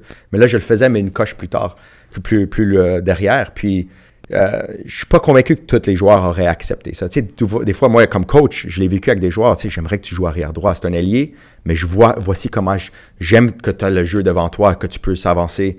Puis, il y en a qui, non, je veux jouer allié coach, je veux jouer allié coach. Moi, je l'ai accepté comme si comme si rien n'était.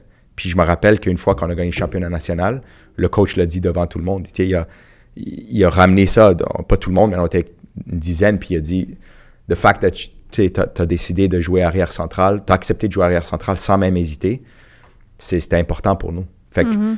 j'ai joué arrière central, que je gagnais pas de duel aérien, mais je calculais bien quand, quand reculer, comment gérer la profondeur, quand je laissais les grands attaquants contrôler, puis je prenais le, le contrôle. Tu sais, j'essayais de m'adapter comme arrière central à deux. Mais tu étais assez intelligent pour le faire. C'est ça qui m'a aidé. Parce qu'il y, y, a aussi ça, tu sais, ton soccer IQ. C'est ça qui m'a aidé, oui. C'est ça qui m'a beaucoup aidé. Après, ma relance était bonne. Puis cette année-là, j'ai battu mon record de points. Parce qu'aux États-Unis, ils comptaient les points. J'ai eu 11 assists d'arrière central. Quand même, hein? 5, 4 ou 5 d'entre eux, c'était des corners. Moi, arrière central, je prenais des corners. Fait que vraiment, j'avais une qualité de service qui était très bonne. Euh, mais de derrière, j'étais capable de frapper des diagonales qu'aujourd'hui, juste à y penser, je, je, me claque une jambe. Mais euh, vraiment, j'avais une capacité à, un jeu long très... Euh, ou même un jeu dans les pieds de, de, nos attaquants. C'est assez précis, fait que je, je prenais fierté à, jouer de derrière. Mais on connaît une bonne saison. On sera en Final Four. Puis en Final Four, on, euh, on gagne tout le championnat national. Tout, tout, tout, Ouais, mais ma, famille qui regarde ça de la maison, mes amis, c'était vraiment un moment spécial parce que là, tu non seulement c'est ma quatrième année, fait que je gradue de l'école, euh, mais tu viens de passer quatre ans avec certains d'entre eux, pas tous, parce que comme tu as dit, les effectifs changent. Mais c'était un moment extrêmement spécial. Fait que tu as vraiment fini ça sur le meilleur moment que tu pouvais pas. Le euh, meilleur moment que, que je pouvais pas. Là, je suis arrivé à un dilemme. Le dilemme, je, gradue, tout se passe bien avec un, bon GPA, je pense que c'était 3.1 ou quelque chose comme ça. Mais là, j'arrive à un dilemme où ce que mon... Puis en quoi tu étudiais? En euh, media production. OK. Il y avait un, studio sur le campus de l'université qui valait 3-4 millions de dollars où ce que tu pouvais filmer tes propres émissions, tu apprenais à analyser des films, journalisme, c'était vraiment cool comme mais j'ai fait ça parce que j'adorais les films, j'adorais tout ça mais académiquement, c'était pas le programme que j'aurais pu ou peut-être dû faire. On va pas se mentir, t'allais là pour le foot. Exact. on va se dire les vraies choses. Exact. T'as étudié, t'étais bon à l'école, fine, mais c'était pas ça la première raison qui faisait que t'allais là-bas. Exact, t'as entièrement raison. C'est comme ça que je, l'ai vu, mais j'étais quand même discipliné par rapport à l'école, puis tout ça. Puis tu permets de, des bonnes relations avec les professeurs aussi. Ils étaient impressionnés comment j'écrivais mes... euh, tu sais, à, à, l'école ici au Québec, on apprend à écrire une, une dissertation avec structuré, euh, introduction, euh, dénouement et tout ça. Mais j- moi, j'écrivais de la même façon, mais en anglais. Puis les profs étaient impressionnés par la façon que je structurais. It's so easy to read. Parce que peut-être eux, je sais pas, ils, ils apprenaient pas à, à écrire comme ça, mais moi je dis OK. tu sais, je, je comprenais pas. Moi, c'est comme ça que j'ai. J'ai appris ça toute Ouais. ma vie. Exact. Euh, mais là, j'arrive à le dilemme où ce que le, le coach, Marco Kuhlman, euh, m'offre d'être, euh, de faire ma maîtrise, d'être entraîneur adjoint euh, pour l'équipe. Ah non, j'ai oublié une parenthèse qui, qui est cool. Vas-y. Ma troisième, ma troisième année en, pas en pré-saison, en post-season, donc de la saison, typiquement dans, au printemps, on joue 5-6 matchs amicaux contre des équipes, de- des écoles Division 1 ou même des, des équipes semi-professionnelles, juste pour garder la forme. en- Il n'y a pas de vraie saison en- au printemps. Comme je t'ai dit tantôt, j'aime jouer d'autres sports. Fait que je suis en train, j'étais avec mon, euh, mon coéquipier hollandais, pas celui de, la- de la première année, c'est un autre, Un nouveau. euh, qui est venu à ma, deux, à ma troisième année.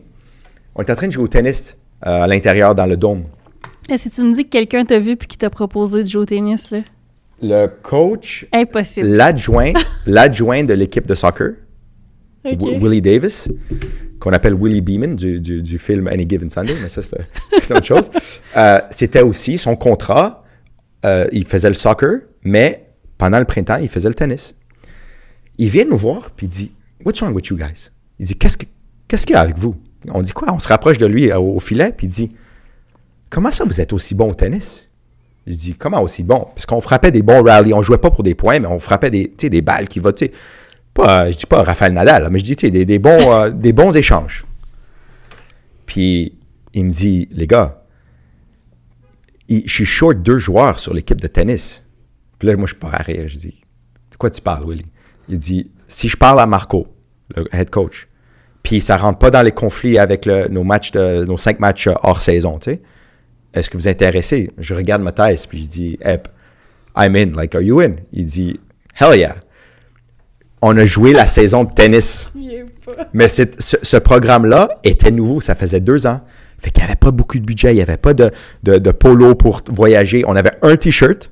Fait que tu fais même pas jouer dans ce t-shirt-là parce qu'il était tellement mal fait puis mal commode, ce t-shirt-là. Fait que moi puis Happy, on jouait des fois des programmes doubles. Fait qu'on jouait double, moi et lui. Des fois, lui jouait... La façon que ça fonctionne, c'est que tu joues contre une autre université. Ton, ton numéro 1 joue son numéro 1, 2, 2, 3, Ok. 3. Puis après, tu as quelques matchs de double. Mais c'est pas tout le temps que tu joues un match simple puis, euh, puis des matchs doubles. Quand on a joué des matchs simples, j'en ai gagné, j'en ai perdu. Imagine, contre des programmes de tennis. Et puis, il y en a gagné, il y en a perdu. Mais quand on a des matchs doubles, on n'a presque jamais perdu. Mais c'était tellement drôle. Mais est-ce que tu connaissais comme les vrais règlements? Règlement de tennis, oui. Ok. 100%. J'ai joué depuis que j'étais petit. Tu sais, pour parce le- qu'il y a une différence entre aller jouer au parc versus. Avec euh, moi et mon frère, quand on grandissait, on jouait avec mon oncle, qui était mon voisin. Euh, puis on regardait beaucoup de tournois. Fait que j'ai jamais pris des cours, mais les règlements, je les ai appris. Tu sais, T'as comment compris, compter ouais. le pointage et tout ça, les, les, les tiebreakers et tout ça. J'ai j'ai toujours appris, je savais. Je jouais beaucoup avec mon frère, même quand j'étais adolescent. Fait que j'ai appris. Mais imagine, moi au filet, le gars est en train de servir, mais avant que l'adversaire est en train de servir, le- le- mon adversaire qui est aussi au filet, il me regarde et dit Are you on the soccer team? Parce qu'il voyait men's soccer sur mon uniforme. Tu sais, c'est écrit Franklin Pierce, mais j'ai pas mon uniforme de soccer, j'ai comme un, le tracksuit, tu sais. Ouais. Puis je dis, là, avec un gros sourire, ouais, je suis sur l'équipe de soccer, je suis en train de jouer au tennis. Oh mon dieu. Le programme de tennis a jamais eu de fans. Quand on avait nos matchs à la maison, à cause de moi puis, puis Epi sur l'équipe, Parce que tous vos amis, vous. parce que toutes les personnes qui venaient jouer au soccer, on avait des fois 300, 400, 1000 personnes, dépendant du match, qui venaient voir nos, nos matchs de soccer. Je te dis, 200, 300 personnes en- avec des, des pancartes en train de venir nous voir jouer au tennis. Euh, sur le campus, les, les personnes rataient leurs cours, les profs venaient pour venir nous voir jouer au tennis parce qu'ils trouvaient, ils trouvaient ça tellement drôle. Puis là, de ce que j'ai compris de ta personnalité, t'étais au- sûrement aussi compétitif au tennis qu'au extrêmement soccer, hein? compétitif. Extra- La seule chose où, que- où ce que j'ai, et encore aujourd'hui, où ce que je manquais de confiance, c'est mes services. Mon premier, je, je le frappais comme, tu sais, je me pensais à Roger Federer. Mon deuxième, je le tapais parce que je voulais juste être certain qu'il rentre, dans, qu'il rentre dans le carré. Mais qu'est-ce qui nous a rendu forts? Au tennis, c'était la qualité de nos appuis, notre coordination, comment on bouge notre corps. Les autres joueurs de tennis dans notre équipe, qui étaient 1, 2, 3, 4, 5 des fois, étaient très bons au tennis. Leur forme, leur backhand, leur service, mais leur capacité à, à- à bouger sur le court n'était pas aussi bon. Fait que tu sais, j'ai appris de ça. Tu vois que, encore là, je reviens au multisport Ouais, pour oui, le soccer absolument. ça devient super important. Fait que c'est ça, c'était une expérience tennis que j'en parle des fois à pas. mes amis, puis c'était tellement drôle. J'ai adoré. Ça a duré juste quoi, trois, trois mois, mais c'était tellement drôle. J'ai adoré. J'en reviens pas à quel point toute ta vie, ça a été « Hey, ça te tente-tu de... Ouais. Je sais pas, je sais pas si c'est euh, mes cheveux ou non, Je pense pas. mais Euh, fait que là, tu disais qu'il te propose de rentrer dans le coaching staff. ouais. Et en même temps, euh, j'étais déjà, euh, j'avais une bonne euh, amitié avec Marc Dos Santos, qui était ici, qui coachait l'attaque de Trois-Rivières. Fait que la première année de l'attaque des Trois-Rivières, moi, je terminais à l'université, mais on était déjà en contact, on se parlait. Et Marc, pendant qu'il coachait l'attaque de Trois-Rivières, était euh, coordonnateur technique à Lac-Saint-Louis. OK. Et, tu sais, il me parlait au téléphone, puis il dit, mec, les choses bougent, tu sais, ça se peut que je m'en vais à, à l'impact un jour. Tu sais, déjà, il anticipait que, tu voyais que Marc progressait, là, dans les échelons comme Puis coach. tu le connaissais de où, dans le fond? Je le connaissais de où? Je le connaissais de... Je pense que c'était mes retours à Montréal. Je connaissais son frère. Je, je m'en souviens plus exactement comment. Mais vous aviez jamais été sur le terrain ensemble ou... euh, Euh, Peut-être à travers Toro Campo, des, des amis communs. Je, ouais, tu sais, je ouais. sais pas exactement, mais... Non, pas comme, euh, pas comme coach, mais... Mm-hmm. euh, il me dit, regarde, tu peux venir à, à- à la maison, tu peux venir jouer pour l'attaque. Puis en même temps, si je, sors de ce rôle-là à Lac-Saint-Louis, ça te fait un rôle à temps plein, peut-être. Tu dois, you have to earn it, tu, dois le mériter à travers des entrevues, tout ça, mais ça te fait un rôle peut-être à temps plein dans le soccer. Puis je dis, wow, je peux, moi, je peux travailler à temps plein dans le soccer. Puis tu sais, j'avais découvert cette passion pour le coaching, le leadership euh, naturel un peu. Je dis, j'ai hésité. Honnêtement, j'ai hésité. Puis c'était une décision, une décision difficile parce que dans le temps, j'avais une copine aux États-Unis.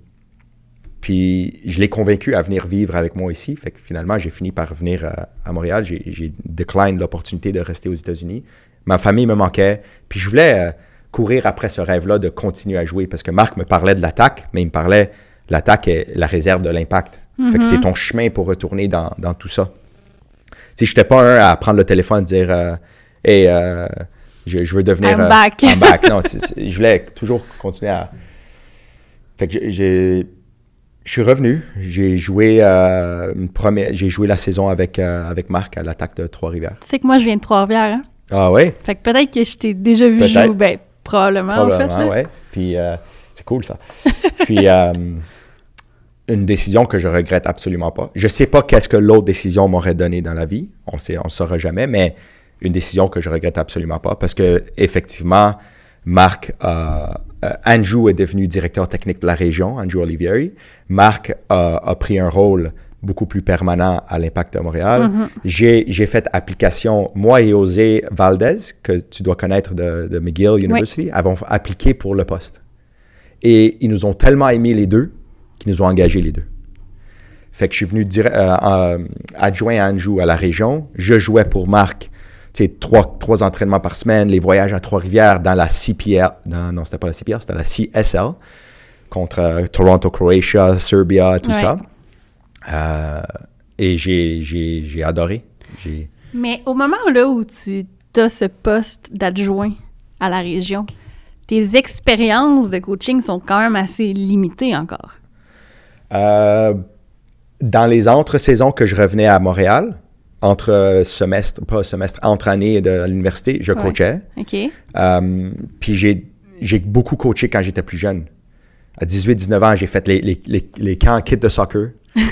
Absolument, j'étais Tout le entraîneur. monde été là. Ouais, j'étais entraîneur là, puis ça... C'est drôle, il t'a jamais mentionné il en a parlé, en tout cas.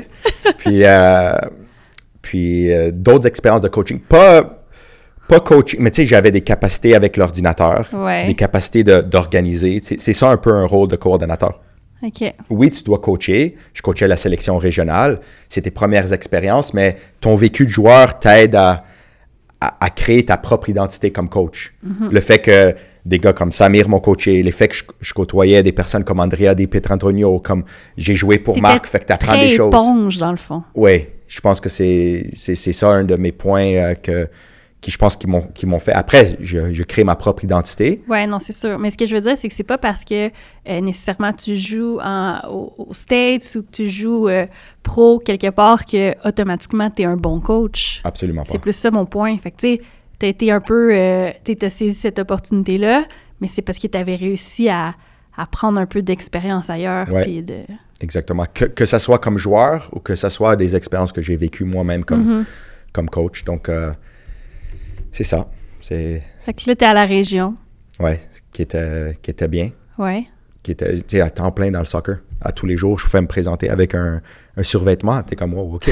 je, dois, je me rappelle, je me rappelle que avant d'avoir accepté, tu sais, euh, mes, mes, parents voulaient que, tu sais, je trouve un, un, travail stable, un travail à 8, 8 à 5, un vrai travail. Un vrai travail. Ben oui. Puis, je, je me rappelle que je suis allé faire une entrevue à, la banque euh, au centre-ville. Puis il y avait deux postes. Puis la, dame m'avait posé la question quel poste des deux tu veux? Je me souviens. Un avoir à voir un peu avec la bourse et, l'autre, euh, c'était un peu plus. Je me souviens plus exactement, mais j'ai fini par avoir les deux. Puis elle, m'a dit OK, lequel des deux tu veux? Je dis celui qui est un peu plus euh, de défi, tu sais, un peu plus. j'ai accepté. J'ai fait un jour. Et le soir même, après mon premier jour, mon ami, c'était un vendredi soir. Mon ami avait un petit get-together chez lui. Puis j'ai dit, gars, tu sais, c'est comme, c'est pas pour moi. J'ai pas ça dans moi de travailler à, tous les jours. Tu sais, j'étais à mon bureau, c'est un peu robotique, c'est un peu. Euh, puis sans manquer de respect à tous ceux qui, font ça. Mais c'est que tu étais habitué à ta vie universitaire en plus à jouer au foot, étudier, mais tu sais, ouais, tu avais un horaire qui était peut-être un peu plus malléable. Puis, puis des interactions avec les gens. Puis, puis euh, j'ai appelé puis j'ai juste euh, laissé un message. J'ai dit Regarde, je m'excuse, merci pour l'opportunité, mais je ne vais pas retourner euh, à travailler à, la banque. C'était pas une banque à une succursale, c'était dans leur head office au centre-ville. Puis de là, j'ai accepté euh, Lac Saint-Louis, puis les, choses ont, sont bien passées. Et le, côté, disons, profession, ça a pris un, chemin. Puis après, il y a aussi mon, mon côté joueur qui a continué à, à, avancer dans, tout ça. Fait que j'ai... Parce que là, au départ, tu jonglais avec les deux. Parce que, tu sais, évidemment, en date aujourd'hui, on sait que, que éventuellement, tu vas te concentrer sur le coaching. Mais là, au départ, tu jongles avec les deux. Pendant deux ans. Est-ce que c'est compliqué, cet horaire de vie-là? Euh, avec, euh, oui, c'est compliqué. Parce que c'est beaucoup quand même, c'est beaucoup, d'investissement des deux côtés. Absolument. Je venais de déménager, j'avais mon propre appartement à Laval, il y avait beaucoup de choses qui se passaient. Mm-hmm. Euh, j'avais 25 ans à ce moment-là. Euh, mais c'était bien.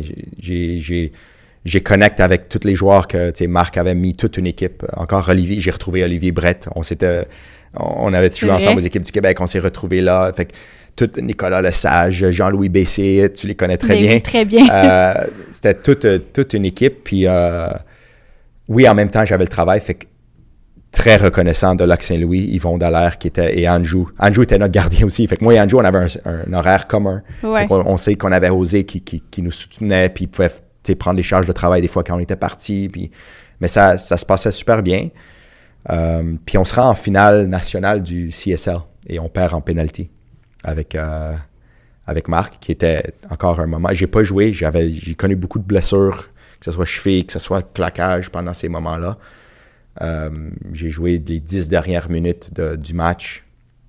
Marc m'avait dit euh, rentre dans le match, il faut que tu sois le, le Gattuso au milieu de terrain pour qu'on pour qu'on aille en penalty. On a fini par jouer des extra time one, extra time two, penalty. J'ai pas tiré parce que je, peux à peine euh, rester debout, mais... OK, c'était pas des traumatismes de, des États-Unis là, qui non, non. pas tirer. Euh, peut-être, peut-être inconsciemment, peut-être inconsciemment, j'ai jamais voulu tirer de pénalité. Là, comme entraîneur, je suis à l'entraînement, puis le gardien est près du but. « Hey, James, va dans les buts, je vais prendre un petit tir. » Puis je fais des petits, euh, des, petits lobes, mais c'est différent. Mais dans un match de pression, non, j'ai pas voulu tirer, j'ai pas tiré. Puis on a fini par, par perdre, mais toute, toute une année qu'on a connue. Euh, Papouche était avec nous. C'était toute une équipe. C'était toutes des, des, personnes importantes dans notre dans la progression de, de notre sport. Une, puis c'était une équipe réserve pour, euh, pour euh, l'impact. Fait mm-hmm. À la fin de cette saison-là, quelques joueurs ont été invités à l'Impact. Et Marc a fait le saut avec l'Impact de Montréal à temps plein. Parce que là, il faisait l'attaque et l'Impact. Mais là, il a fait le saut à temps plein avec, comme adjoint avec John. Fait que je suis allé encore quatre mois en pré-saison. OK. Comme les quatre mois, cinq ans auparavant. Puis là, physiquement, tu te sens comment à ce moment-là? Euh, j'étais mieux, j'étais rétabli, mais j'avais toujours des, des blessures aux chevilles qui étaient récurrentes parce qu'une cheville, ça, ça se rétablit pas toujours à 100%. Tu reviens toujours au 90%. Après, quand tu reviens, c'est au 80%. Fait que je suis jamais à 100%, mais tu sais, tu joues à travers des, des blessures avec des tapings et tout ça. Des... Puis, euh, je suis allé à, à Florence avec, euh, avec euh, l'Impact pour leur camp et tout, tout se passe bien. Et finalement, au bout des j'ai vécu les, les matchs euh, Santos Laguna qu'on a joué à Montréal, 50 000 personnes, pas sur le banc, mais dans les estrades. Comme j'avais pas signé, j'ai jamais signé pour l'Impact. J'avais signé un, un document, un contrat, euh, disons pas professionnel, mais amateur pour les matchs, les, les matchs de Amway, les matchs championnat canadien. Puis je me rappelle qu'à un moment donné, tu sais, John peut-être allait me considérer. On avait beaucoup de blessures. Il voulait faire un- un- une rotation de, de joueurs. Mais, euh, mais j'ai eu encore des blessures. Puis ça, ça, ça s'est bien passé. Ça s'est pas bien passé. Mais au bout des quatre mois de camp d'entraînement, euh, Nick DeSantis et, et John et, et Marc décident de, de me mettre avec l'attaque, avec l'équipe réserve. Puis l'équipe réserve avait complètement changé. Parce que là, c'est Phil qui était, Philippe Lafroy qui était le coach. Ouais. Puis c'était le début de l'équipe vraiment des jeunes Oui, vrai. pour, donner, pour donner cet espoir d'aller jouer en première équipe. Max Tissot, Carl Ouimet, Francesco Augustin et compagnie. Fait que toi, t'as vraiment connu les deux mondes. dans Les le deux fond. extrêmes. Euh, Marc avec les, un peu les plus vieux, puis Philippe avec les plus jeunes. Et après, il y avait les plus vieux, euh, Yannick Ramgosselin, moi-même, Joey Cortese, qui étaient plus vieux avec l'équipe des jeunes. Mais nous, notre rôle, c'était de... euh, Elkana Maillard, c'était de donner un peu la, la- la direction, d'être Ah un bon modèle. Puis j'ai adoré l'expérience, mais ça avait mal commencé. Pourquoi ça a mal commencé? Parce que euh, la philosophie que j'avais vécue avec Marc, en laquelle que je croyais beaucoup, je la, je la retrouvais pas avec Philippe. Puis j'ai eu des conversations très difficiles avec Philippe. Comme capitaine d'équipe, il me considérait un leader. Puis on, a eu des échanges des fois un peu plus, euh, comment tu dis, euh, euh, transparentes et honnêtes. Direct. hein? Direct, Ouais. ouais. Puis, tu sais, on, on connaît tout le, le caractère de, de- de Philippe et, et moi aussi, tu sais, je- peux défendre ma, ma position, mais il y avait beaucoup de mise en forme physique. Ça me rappelait du loop, ça me rappelait du... Puis c'était pour moi, c'était des histoires d'horreur. Ça me, tu sais, le, le- le test de navette et tous les tests qu'on faisait. Puis moi, j'étais dans la philosophie où ce que Marc, tout était intégré avec le ballon en, en- en- en- en tactique euh, périodique et tout ça périodisation tactique, pardon. Puis j'étais habitué à ça. Puis comme coach, je voulais me former dans ça. Mais en même temps, j'ai eu du mal dans ma vie personnelle. Les choses allaient mal à la maison. Puis quand je dis à la maison, avec, avec la copine qui était revenue, fait qu'on on s'était laissé. Fait que tu vis des moments euh, difficiles. Puis je me rappelle que Philippe, euh, j'avais texté Philippe, j'ai dit, coach, on, let's meet. On s'est rencontrés près de l'université McGill dans un petit coffee shop. On a eu une conversation de deux heures. Puis on a vraiment mis les choses au clair. J'ai pu partager toutes les, choses que je vivais dans ma vie. Puis lui était vraiment à l'écoute. Euh, lui a pu partager sa vision des choses, où ce qu'il me voit dans l'équipe, comment il me voyait comme leader. On a mis les choses au clair. Puis de ce jour-là, j'en suis très reconnaissant à Philippe de d'avoir embarqué dans son projet. Jusqu'au au dernier jour, Philippe avait une façon de nous préparer physiquement où ce qu'on- on touchait peut-être un peu moins le ballon, mais il était convaincu qu'on allait être prêt pour le match à cause de ça. On s'est rendu en finale nationale. Tu comprends? Fait que, Ouais. moi, comme coach, dans ma formation comme coach, tu peux pas avoir une, une plus grande, euh, un plus grand vécu de dire une année, tu vois Marc euh, former une équipe, puis ça amène à travers des bonnes performances un résultat.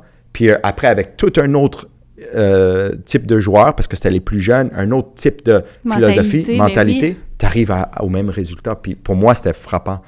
Mais est-ce que tu penses que justement du fait qu'au moment où tu étais avec Marc et que tu commençais le coaching, tu commençais peut-être toi aussi à trouver ton identité puis à aimer ce que Marc proposait? Fait que quand tu es arrivé avec Philippe, puis que tu as vu que c'était complètement l'inverse, c'était peut-être ça qui a été ta barrière, hein? Exactement. Parce que là, tu commençais, tu sais, oui, tu étais un athlète, mais il y avait aussi le coaching qui prenait de plus en plus de place dans ta vie. Puis peut-être que tu te sentais un peu plus en confiance de challenger les Ouais. décisions du coach. Puis émotionnellement, je voulais, je voulais challenger parce que je- je- j'avais, je, I was going through des malaises dans ma vie. Ouais. Tu sais, c'était des moments difficiles. C'était 4-5 mois où ce que là, tu te retrouves seul. Puis euh, c'était, c'était, c'était difficile, ça. Ouais. Fait que tu te permets d'être un peu plus confrontationnel que, que, de, que juste, si j'aurais juste fait. Mais je suis content que c'est arrivé. Je suis content encore. It happens for a reason. Parce que Philippe a pu, il a pu m'écouter. Il a pu, j'ai pu tout sortir ça de moi. Puis il a pu recadrer les choses. Puis j'ai adoré mon expérience avec les jeunes. Vraiment, avec Max et compagnie, c'était tellement le fun. Avec les plus vieux aussi, c'était cool. Mais tu as eu la maturité de demander cette rencontre-là. Ouais. Parce que Dieu sait que c'est pas tous les athlètes qui ont cette réflexion-là puis qui font juste Ouais. en prendre, en prendre ou continuer de confronter. Fait que est-ce que c'est quelque chose que tu conseillerais, tu sais, justement, si toi, tu es entraîneur d'un athlète avec qui c'est difficile, tu voudrais qu'il vienne te voir pour en parler, right? À la base, on est des personnes. C'est ça. On est des personnes, puis il faut connaître la, la personne. Puis le fait que, oui, j'ai pris le téléphone pour, pour convoquer Philippe, mais le fait que, un, il a accepté, deux, il, m'a écouté, trois, il a pu euh, me donner des conseils, puis comprendre pourquoi j'étais, j'avais cette attitude-là. C'était comme un- une excuse que je lui donnais, pas une excuse, euh, une raison. Ouais. C'était un apology. Ouais, ouais. Je, je voulais, je voulais, Phil, c'est ça que je vis dans ma vie présentement. Je suis désolé que j'ai ce caractère-là. C'est pas moi. Je me reconnais pas. Mais j'ai été déçu que, que Nick et, et John et Marc ne me prennent pas dans la première équipe. Ouais. C'est ça aussi. là, Ça arrive en même temps. Tu te dis, man, est-ce que j'aurais dû être coach aux États-Unis? Ah, c'est plein de remises en Ah, question, hein, mais tu oui. te poses la question, mais t'avances. C'est des difficultés que tu vis, puis t'avances, t'avances, t'avances, tu persistes. Puis, encore une fois, avec Philippe, j'ai adoré la saison. Euh, combien de temps dure l'attaque? Euh, tu veux dire... L'équipe, combien de temps que ça vit, dans le fond, cette équipe-là? Parce que ça, je veux dire, en date d'aujourd'hui, ça n'existe plus. Non. Fait que, Avant, avant, la, avant que j'accepte, que je, je joins avec Marc, ils avaient fait deux ans. OK. Ça, ça, ça, c'était ma troisième, ma quatrième. Et je pense que Philippe l'a continué pendant une ou deux autres ans. Donc, je pense cinq ans au total. Je-. Peut-être que je me trompe, là, je que- connais pas. Ta première année avec Philippe, est-ce que c'est ta dernière année avec l'attaque? C'est ma dernière match de carrière. OK. Tu finis là-dessus. Ouais, ouais. OK. Fait Puis, est-ce que c'était déjà décidé dans ta tête à toi que ça se terminait là-dessus? pas nécessairement. OK. Pas nécessairement, mais je me suis dit comment, comment finir encore? J'ai fini ma carrière universitaire avec un championnat Mhm. national. J'étais en finale encore. Un match dans, dans, le, dans le, le terrain, le stade BMO de Toronto. Pas avec 20 000 personnes, il y avait une centaine de personnes, je pense. Mais contre Toronto, c'était-tu Croatia ou Serbia, un des deux? Je m'en souviens plus. Mais euh, défenseur euh, latéral droit, je joue avec Philippe. Puis euh, mes, partenaires arrière centraux, c'est Francesco Augustin, Carl Wimet et ou Elkana Maillard. Je m'en souviens plus quelle minute, mais c'était à la deuxième demi, je crois. Je, je prends un rouge. Oh. Ce- euh, Rouge direct? puis c'est un de mes amis maintenant qui jouait pour Toronto. Son nom, c'est Shane Lamy, qui travaille avec moi des fois quand on est invité en équipe nationale. C'est l'analyste. Je ris toujours de ça. Euh, L'arbitre, c'est euh, Bad- Bad- Badek. Euh, J'ai oublié son nom, mais c'est un Québécois. Puis quand je le vois, il- on en rit aussi. Mais action dans la boîte. Ils, ils viennent de rentrer dans la boîte. Il y a une, une petite combinaison. Shane fait un petit crochet. Je le fauche. J'ai pas le choix de le faucher. Si je le fauche pas, il est, il est tout seul avec la gardien. Si je le fauche pas, peut-être on prend un but, peut-être il rate, peut-être il y a un arrêt, mais je, je l'ai fauché. Fait que frustré, je sors du terrain. Ben, non, j'ai accepté le rouge, mais je rouge direct, ouais. Ouais, ouais, direct, ouais. Je, je, je suis frustré à moi-même Mm-hmm. parce que là, I let my team down. Mais le caractère que ces gars ont montré, le caractère que notre coach Philippe a montré, le, ça, le match reste. zéro- Ouais, le, le penalty, il les rate. Il rate le penalty. Everything happens for a reason. C'est lui qui l'a tiré? Euh, je sais pas si c'était lui, Ah, mais il rate. OK. Il l'a mis plus haut que Baggio. Puis euh, nos gars persistent, persistent, persistent. Ça se rend en pénalité. Puis on gagne en pénalité. Fait que je me dis, oui, yeah, I, leave- I let my team down, but peut-être c'est la raison que. Mais En le- même temps, peut-être que si tu le fautes pas, peut-être qu'il il marque marque. puis tu perds un zéro. Peut-être, tu sais. peut-être. J'aime croire tout ça. là. Ouais, on va se dire ouais, j'aime croire tout ça, mais en tout cas, ça, ça finit sur une bonne note. Puis, tu sais, avoir vécu deux ans comme ça, back-to-back. Fait que euh, jamais été vraiment appelé pour un match à, à, à l'impact, mais l'expérience m'a m'a aidé. Oui. Euh, finir sur cette note-là où tu es capitaine d'équipe, puis tu, tu, tu gagnes le, le championnat. Euh, Ronaldo qui gagne l'euro, puis qui joue pas dans la finale à cause qu'il se blesse à- au bout de 15 minutes. C'est des choses que on voit aujourd'hui, mais Ouais, puis je veux dire, t'as beau. Peut-être que ta finale, elle n'a pas été exactement ce que tu voulais, mais t'as quand même eu la saison. T'as comme, je veux dire, t'as participé à ça, t'as as fait en sorte que l'équipe s'est rendue là. Ouais. T'as été un, un leader, t'as été, t'as été impliqué. Fait que je comprends le fait qu'au final, tu t'es dit, je quitte là-dessus. exact. Fait que là, t'accroches tes crampons. Fini. Puis je, je- je travaillais déjà, comme je dis, à temps plein dans, Ouais. dans le soccer. Fait que je voyais que je voulais continuer dans cette profession-là, qui avait, qui avait de la place à grandir encore. Puis, ouais, fait que le, le soccer, disons, euh, semi-professionnel ou professionnel, là, la, la carrière, Mhm. ouais, elle s'arrête là. Puis est-ce que c'est plus facile de, de justement prendre ta retraite d'athlète quand tu sais déjà un peu ce que tu veux faire après puis que tu sais que tu as des projets qui t'animent? Absolument. J'étais déjà dans la saison, oui, j'étais sur le terrain, euh, sur le terrain, aux entraînements, au match, j'étais 100% focus là-dessus, mais dans ma vie, j'avais beaucoup de passion pour qu'est-ce que j'étais en train de faire avec Lac Saint-Louis. Tu sais, travailler avec Andrew Dosé, puis on, on- on est- nous aussi, c'était nouveau pour nous, fait qu'on était un peu, on essayait d'innover, d'amener une, une culture à, à la région de Lac Saint-Louis. J'avais le projet de coacher les Lakers avec Andrew aussi, qui était un super projet de coaching. Euh, on faisait tout ça en même temps. On était allé au championnat canadien avec les Lakers aussi. C'était la dernière année des Lakers avant que ça, ça disparaît officiellement. Fait que Il y avait beaucoup de petits projets, mais je rentrais un peu plus dans le coaching. Là. Puis est-ce que euh, au moment où tu as pris tes crampons puis que tu les as rangés, est-ce qu'on a revu Mike Vitulano dans un tournoi pour le fun ou dans une ligue euh, comme de garage justement? Ou... Oui. Ouais? Oui. Ok. C'est, comme si pas dit j'étais, non, euh, non, j'étais, à, I was at peace. J'avais un, un- un esprit euh, sain dans, dans, je pense, euh, faire les voyages et, et faire tout ça, c'est, assez. Je, C'était plus atteignable de, de, de co- cogner à la porte à, à l'impact. Tu voyais que le changement allait venir euh, un jour avec la MLS et tout ça. Fait que, je, je me dis, like, let's just, je vais continuer à mettre mon énergie là. J'ai, je contribue quand même au soccer. Je- Absolument. puis je. euh, Ouais, fait que c'était facile. J'ai, oui, j'ai joué dans des ligues de, de garage avec mes amis, puis ça, il n'y a, a pas eu de problème. Parce qu'il y en a des fois, quand ils prennent leur retraite, c'est- là, c'est catégorique qu'ils veulent plus jamais Ouais, ça, oui, ça prend un peu de temps, mais moi, c'était, Ouais. correct. OK. Coaching. On est complètement là-dedans maintenant qu'on vient de terminer le chapitre de, de joueurs. Fait que là, t'es à Lac-Saint-Louis. Oui, ça, ça, ça se passe bien. J'évolue, je commence à, à rencontrer plein de personnalités à travers le Québec, au, tournoi de sélection régionale, Ouais. au Jeu du Québec. Euh, Tu te fais très vite des contacts hein, dans ces Ouais, affaires-là. puis tu apprends à interagir, tu écoutes les Valerio, les Hotman, tu, tu, tu interagis avec eux. Fait que là, tu vois d'autres expériences des personnes qui l'ont fait pendant plusieurs, euh, plusieurs années. On, on évolue avec, euh, avec Andrew dans tout ça. Euh, et comme coach, j'ai vécu à Lac-Saint-Louis deux, deux années à jeu, euh, tournoi de sélection régionale.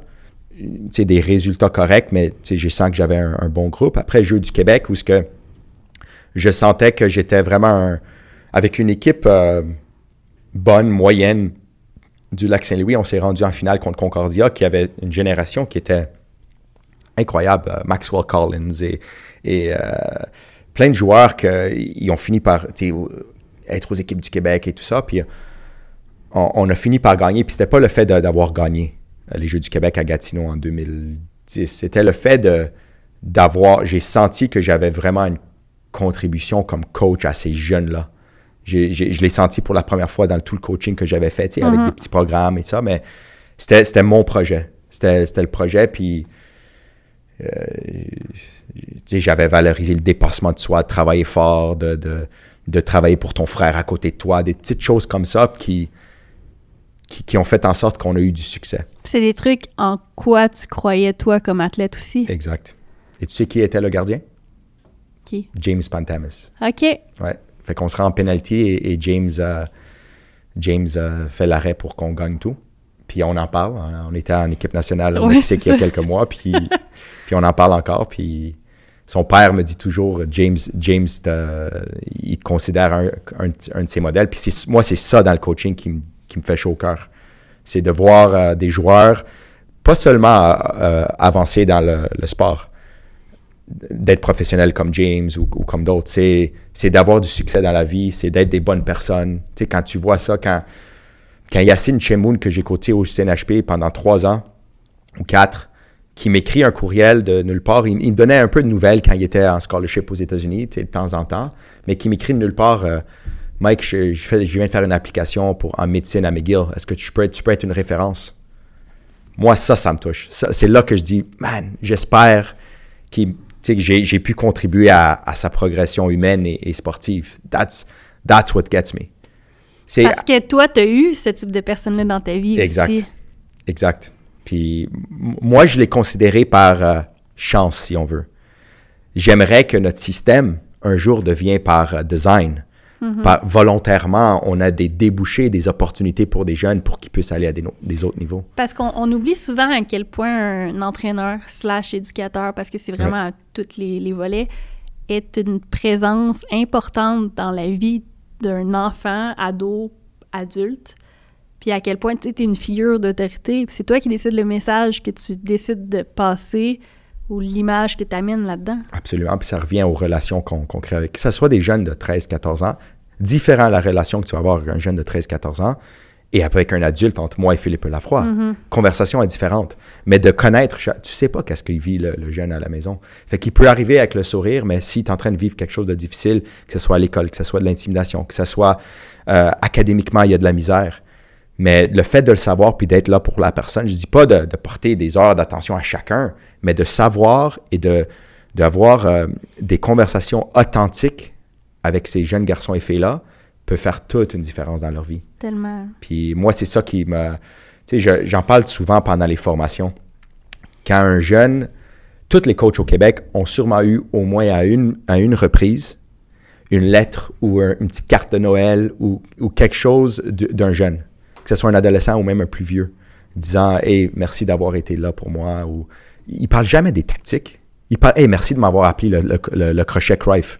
non, ils vont dire Hey, merci d'avoir été pour, là pour moi. Ouais. Merci d'avoir cru en moi quand, quand je croyais pas. Merci d'avoir euh, me donné cette motivation-là. C'est tout humain.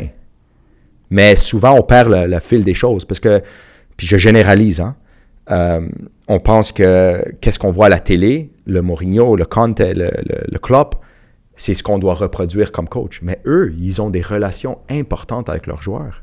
Ils en parlent toujours aux médias, la relation qu'ils ont avec les joueurs. Et nous, qu'est-ce qu'on essaie de, de sortir de ça? On sort le tactique et le technico et, le, et le- tout Ah ça. ouais, puis le- l'encadrement sérieux. Le puis 4-3-3, puis Ouais. ah, bah, bah, bah, bah, l'entraînement, ça doit être comme ça. Ce sont des personnes avant.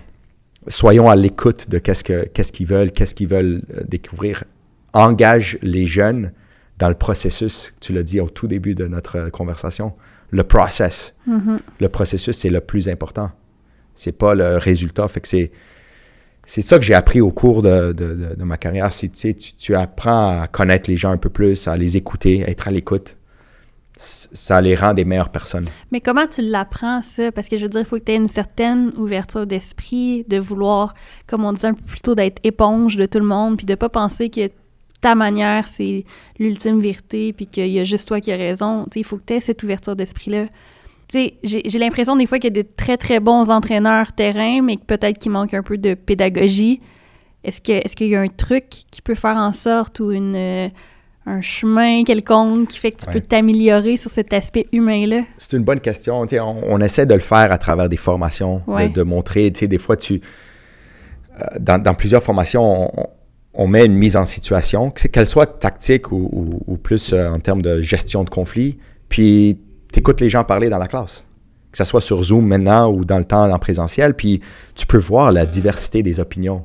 Puis c'est là, comme formateur, tu, tu peux les faire comprendre qu'il y a des bienfaits et des inconvénients peut-être aux deux côtés Ouais.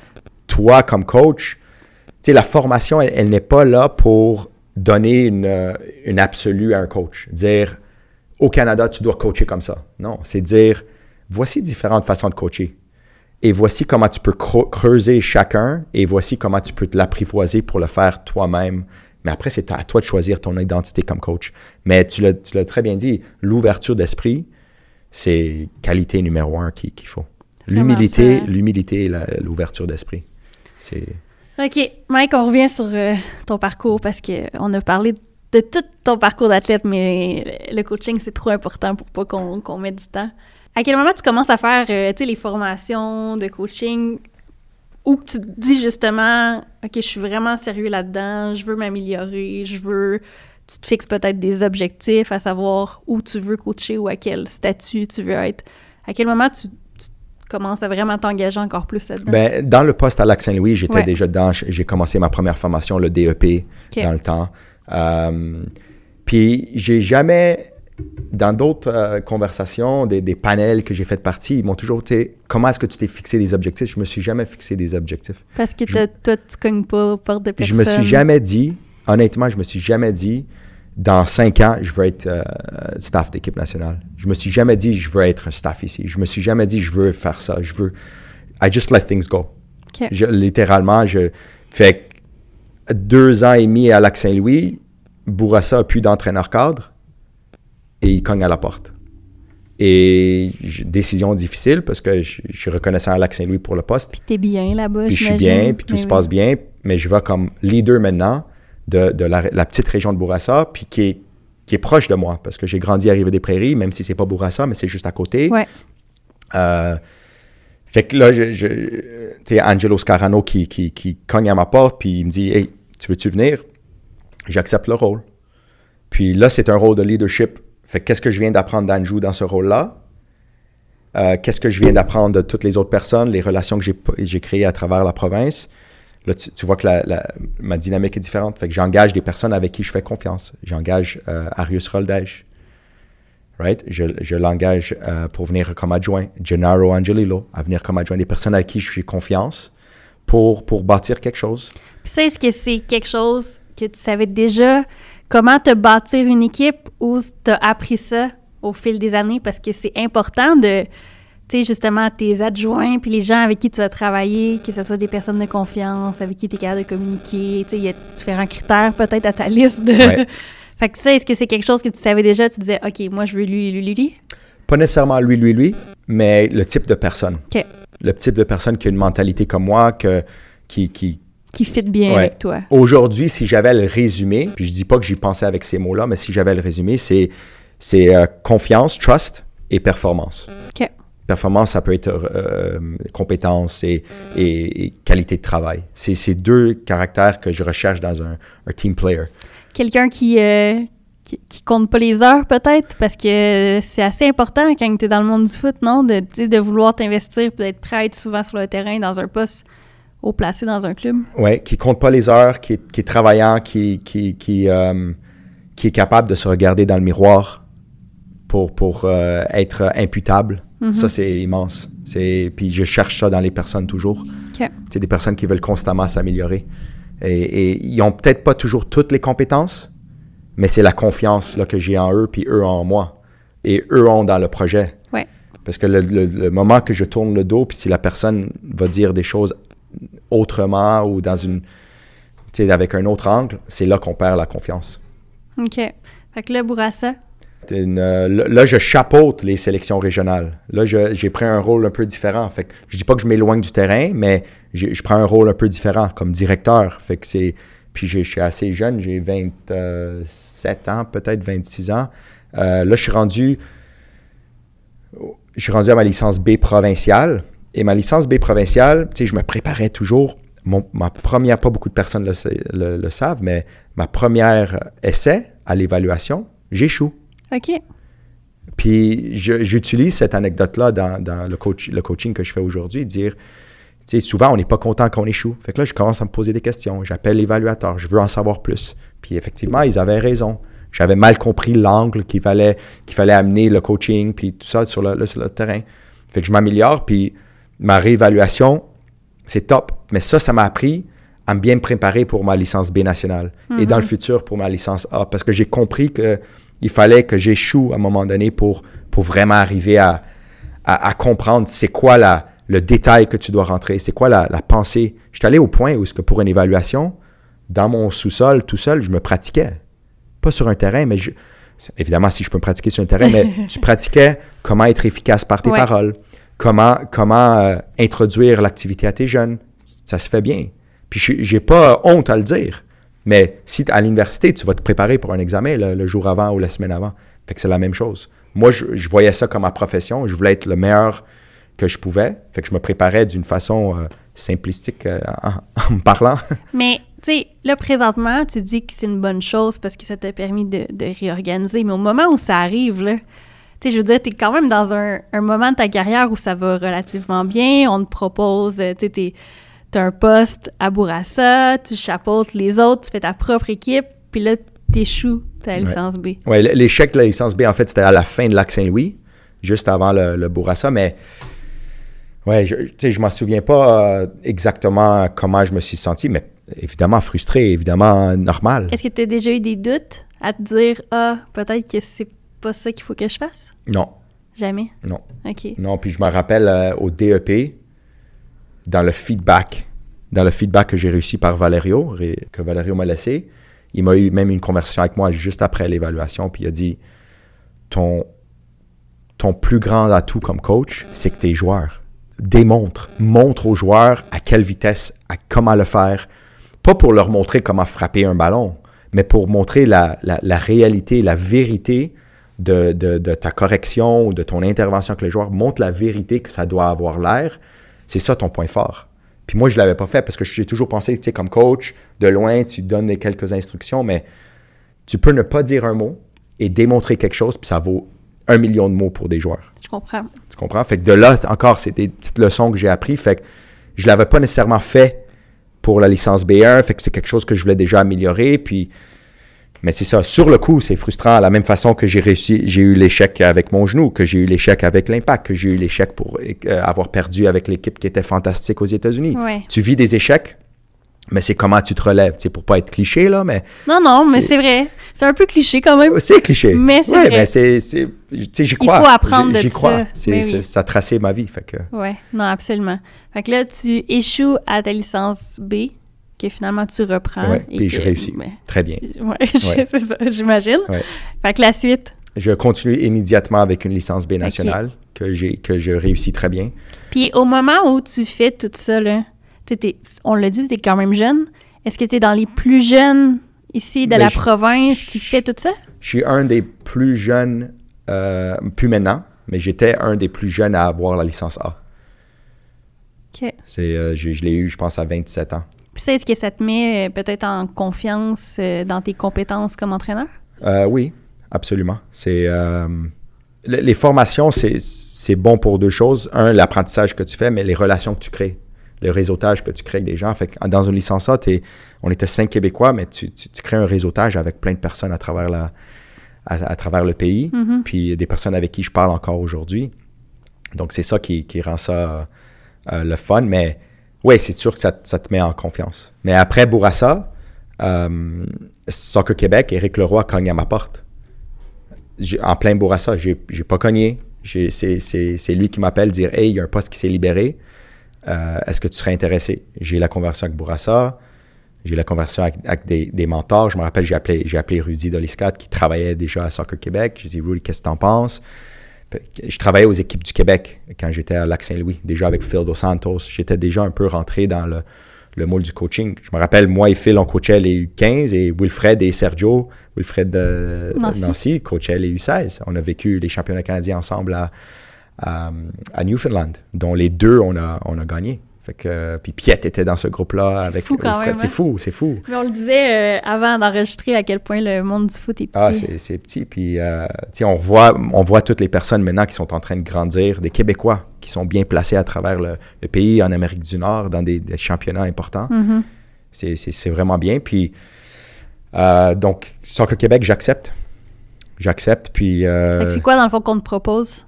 Un, un rôle d'adjoint technique. OK. D'adjoint technique, euh, tu sais, sous Éric Leroy. Puis, c'était toute une expérience. J'ai travaillé avec Rudy Dolisca tous les jours, et, un peu plus tard avec Jessica Silva qui a aussi accepté un poste un, ou deux ans plus tard. Fait que là, tu es impliqué dans le CNHP. Oui.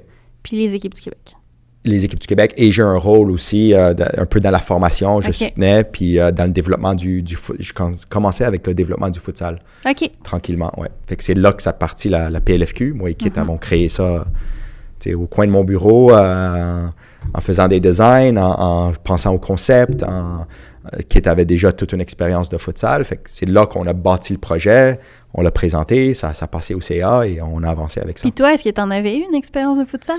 Un peu. Un peu, à un moment donné, je ne me souviens plus quel âge, mais à, un moment donné, il y avait comme une petite sélection de, ou un pool de joueurs qui ont, qui ont joué pour une, euh, un événement pour se faire euh, choisir pour euh, l'équipe nationale. OK. Mais un pool régional, un pool régional où il y a encore des échelons. Puis j'étais allé, puis j'aimais ça. J'avais découvert le futsal à environ 18-19 ans. OK. Puis, euh, comme je disais, je jouais dans plein de ligues. Euh. Ouais, ouais mais c'est parce que, tu sais, le futsal, on le compare évidemment beaucoup au, soccer, mais c'est un sport qui est différent aussi. Tu sais, c'est un dérivé que je dis plus. Parce qu'on a tendance à souvent vraiment les associer, mais c'est un autre sport complètement. C'est un sport unique. C'est un sport unique. Je pense que jusqu'à un certain point, c'est un sport complémentaire. Ça mm-hmm. peut aider le joueur de soccer comme ça l'est dans plein de pays au monde. Mais c'est un sport unique en termes de tactique, de technique, de, de tout. Euh, c'est vraiment différent. Totalement différent. OK. Fait que le début de la PLFQ, fait que, euh, est-ce que c'est aussi dans ces moments-là où tu commences à t'impliquer avec l'équipe nationale avec KIT?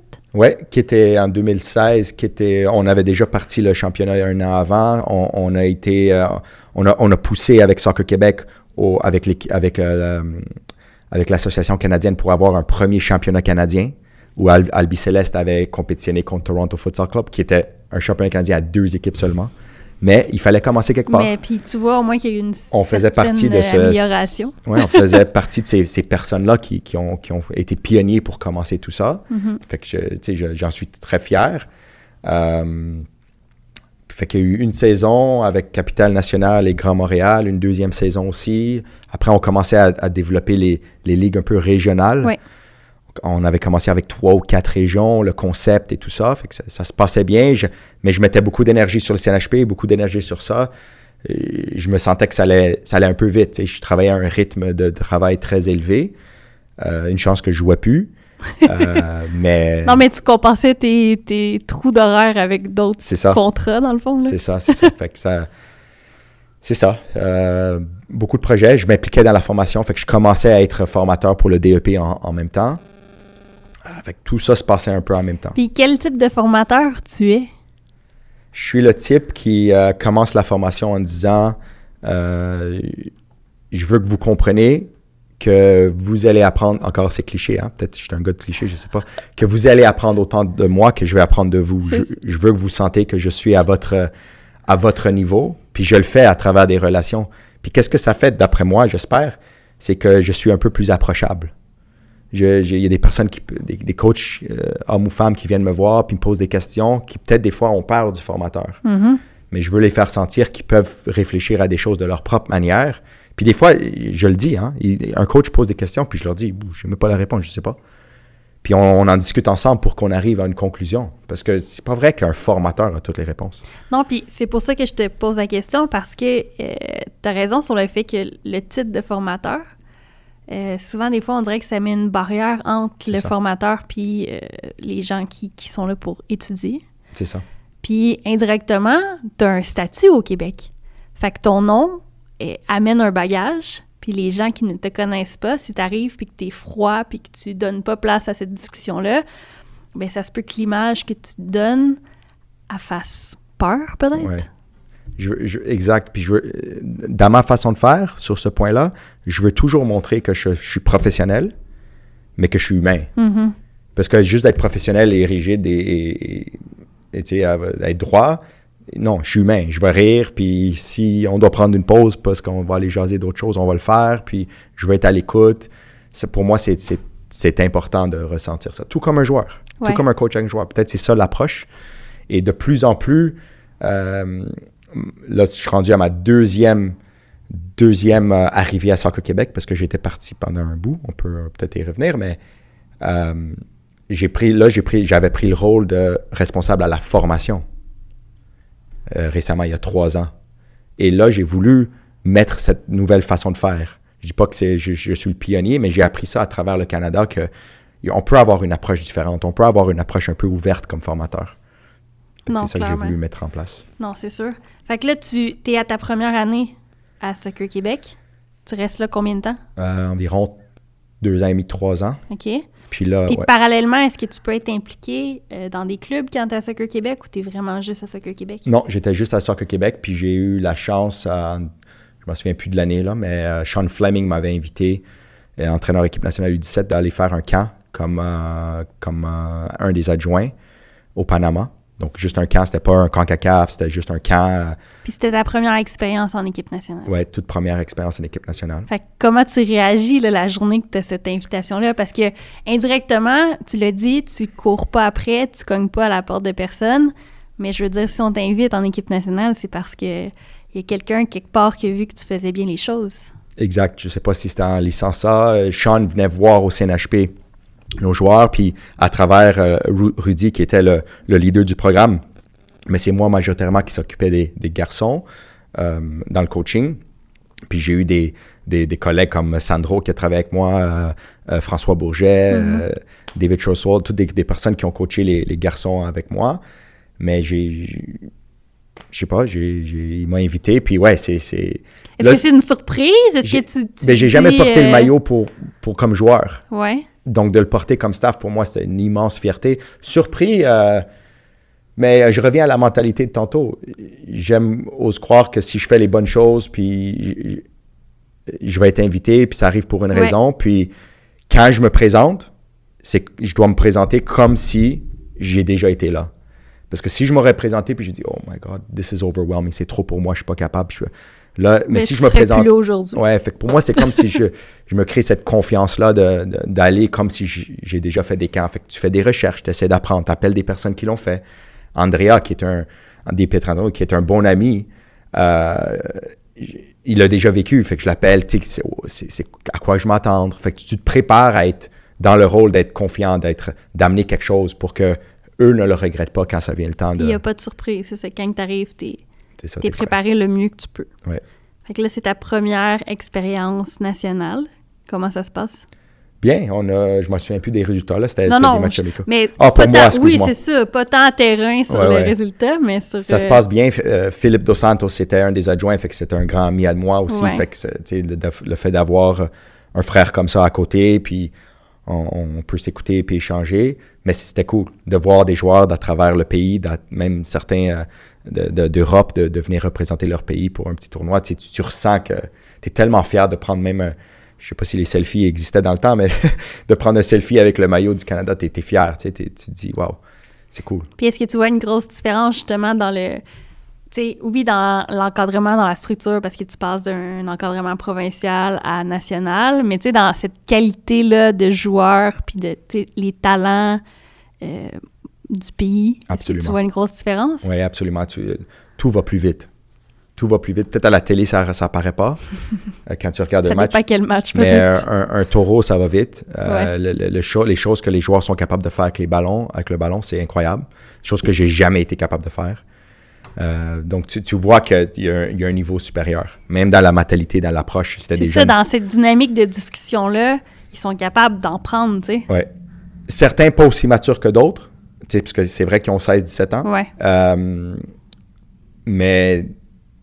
Puis il y a eu une différence entre cette, cette expérience que j'ai vécue avec ces joueurs-là dans le temps et là, fast-forward à ce que je viens de vivre avec les U17 à la Coupe du Monde.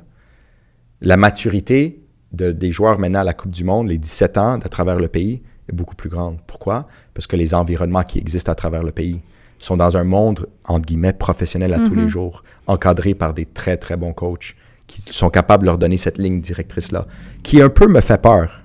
Parce que des fois, ça devient too much. On passe à euh, Osaka, la, la, joueuse de tennis, qui, qui a toujours été encadrée, encadrée, encadrée. À un moment donné, elle explose.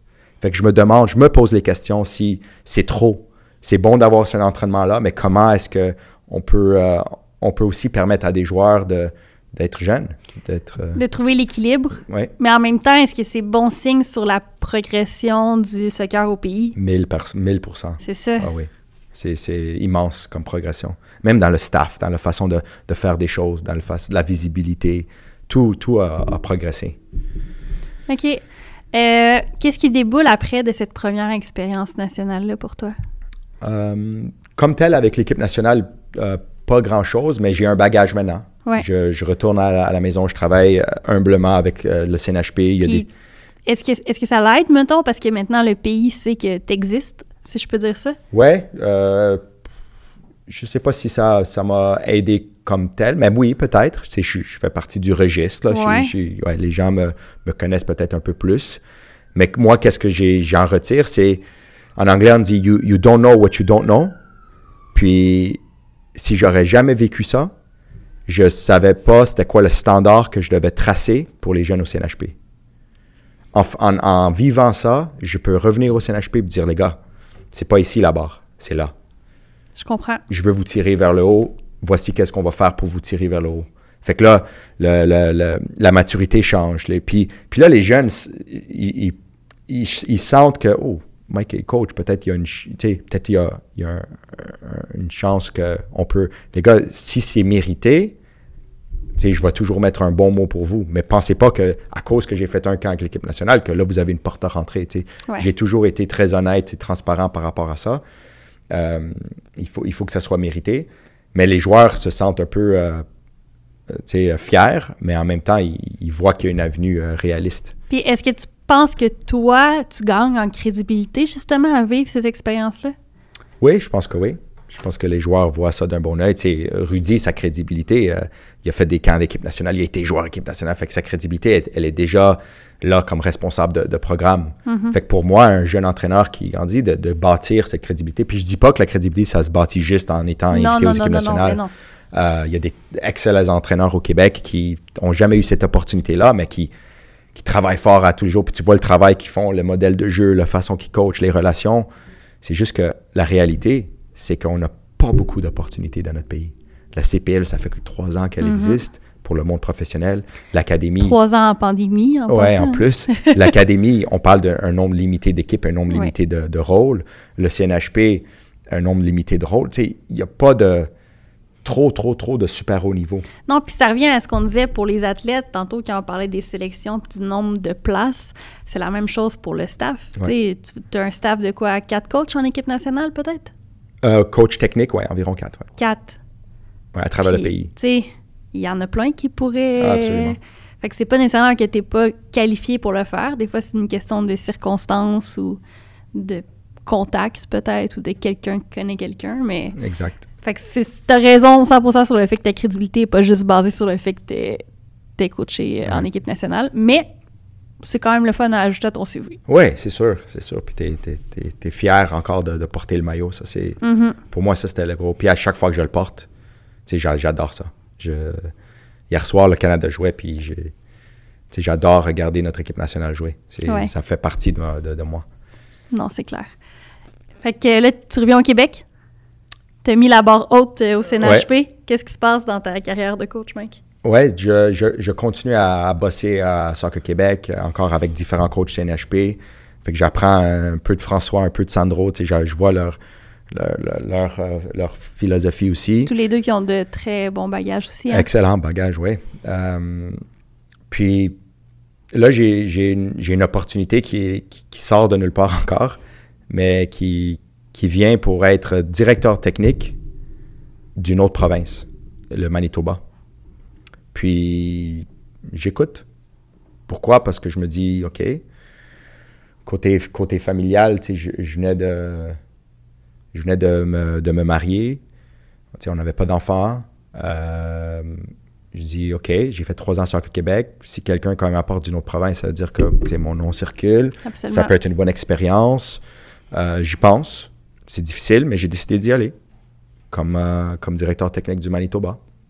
Fait que là, de prendre un rôle de leadership qui est différent. Fait que là, tu essaies, puis c'est totalement une différente dynamique, là, Ma- Manitoba et Québec. On parle de. Puis tu parles. C'est quoi les grosses différences, mettons, entre les deux provinces? Ben, le Québec a 160 000 euh, membres.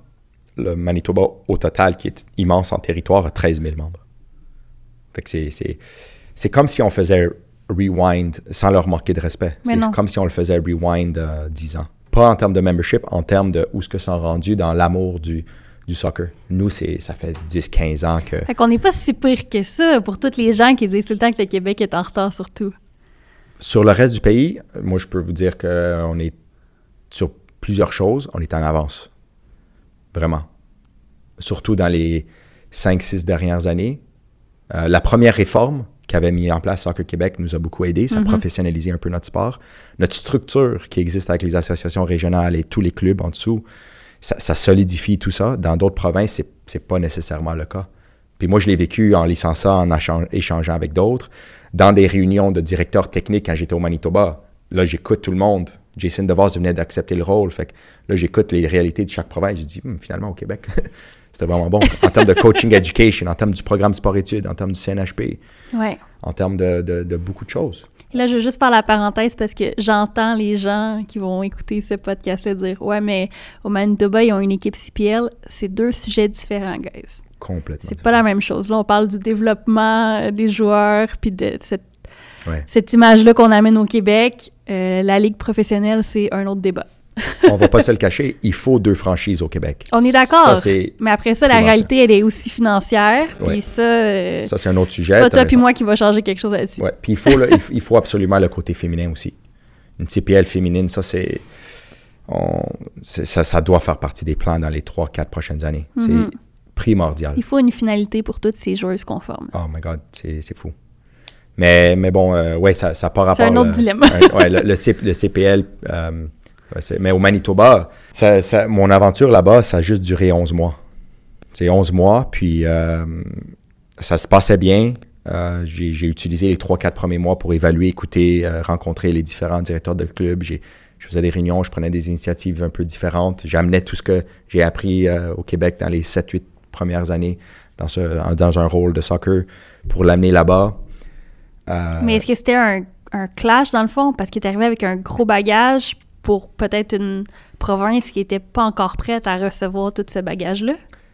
Un peu ça, puis un peu, j'ai senti que. euh, je dis pas que je suis une personne qui aime travailler vite, mais je, je veux voir qu'on avance. Tu veux que ce soit efficace? Je veux que ça soit efficace, Ben c'est oui. un mot-clé, ouais.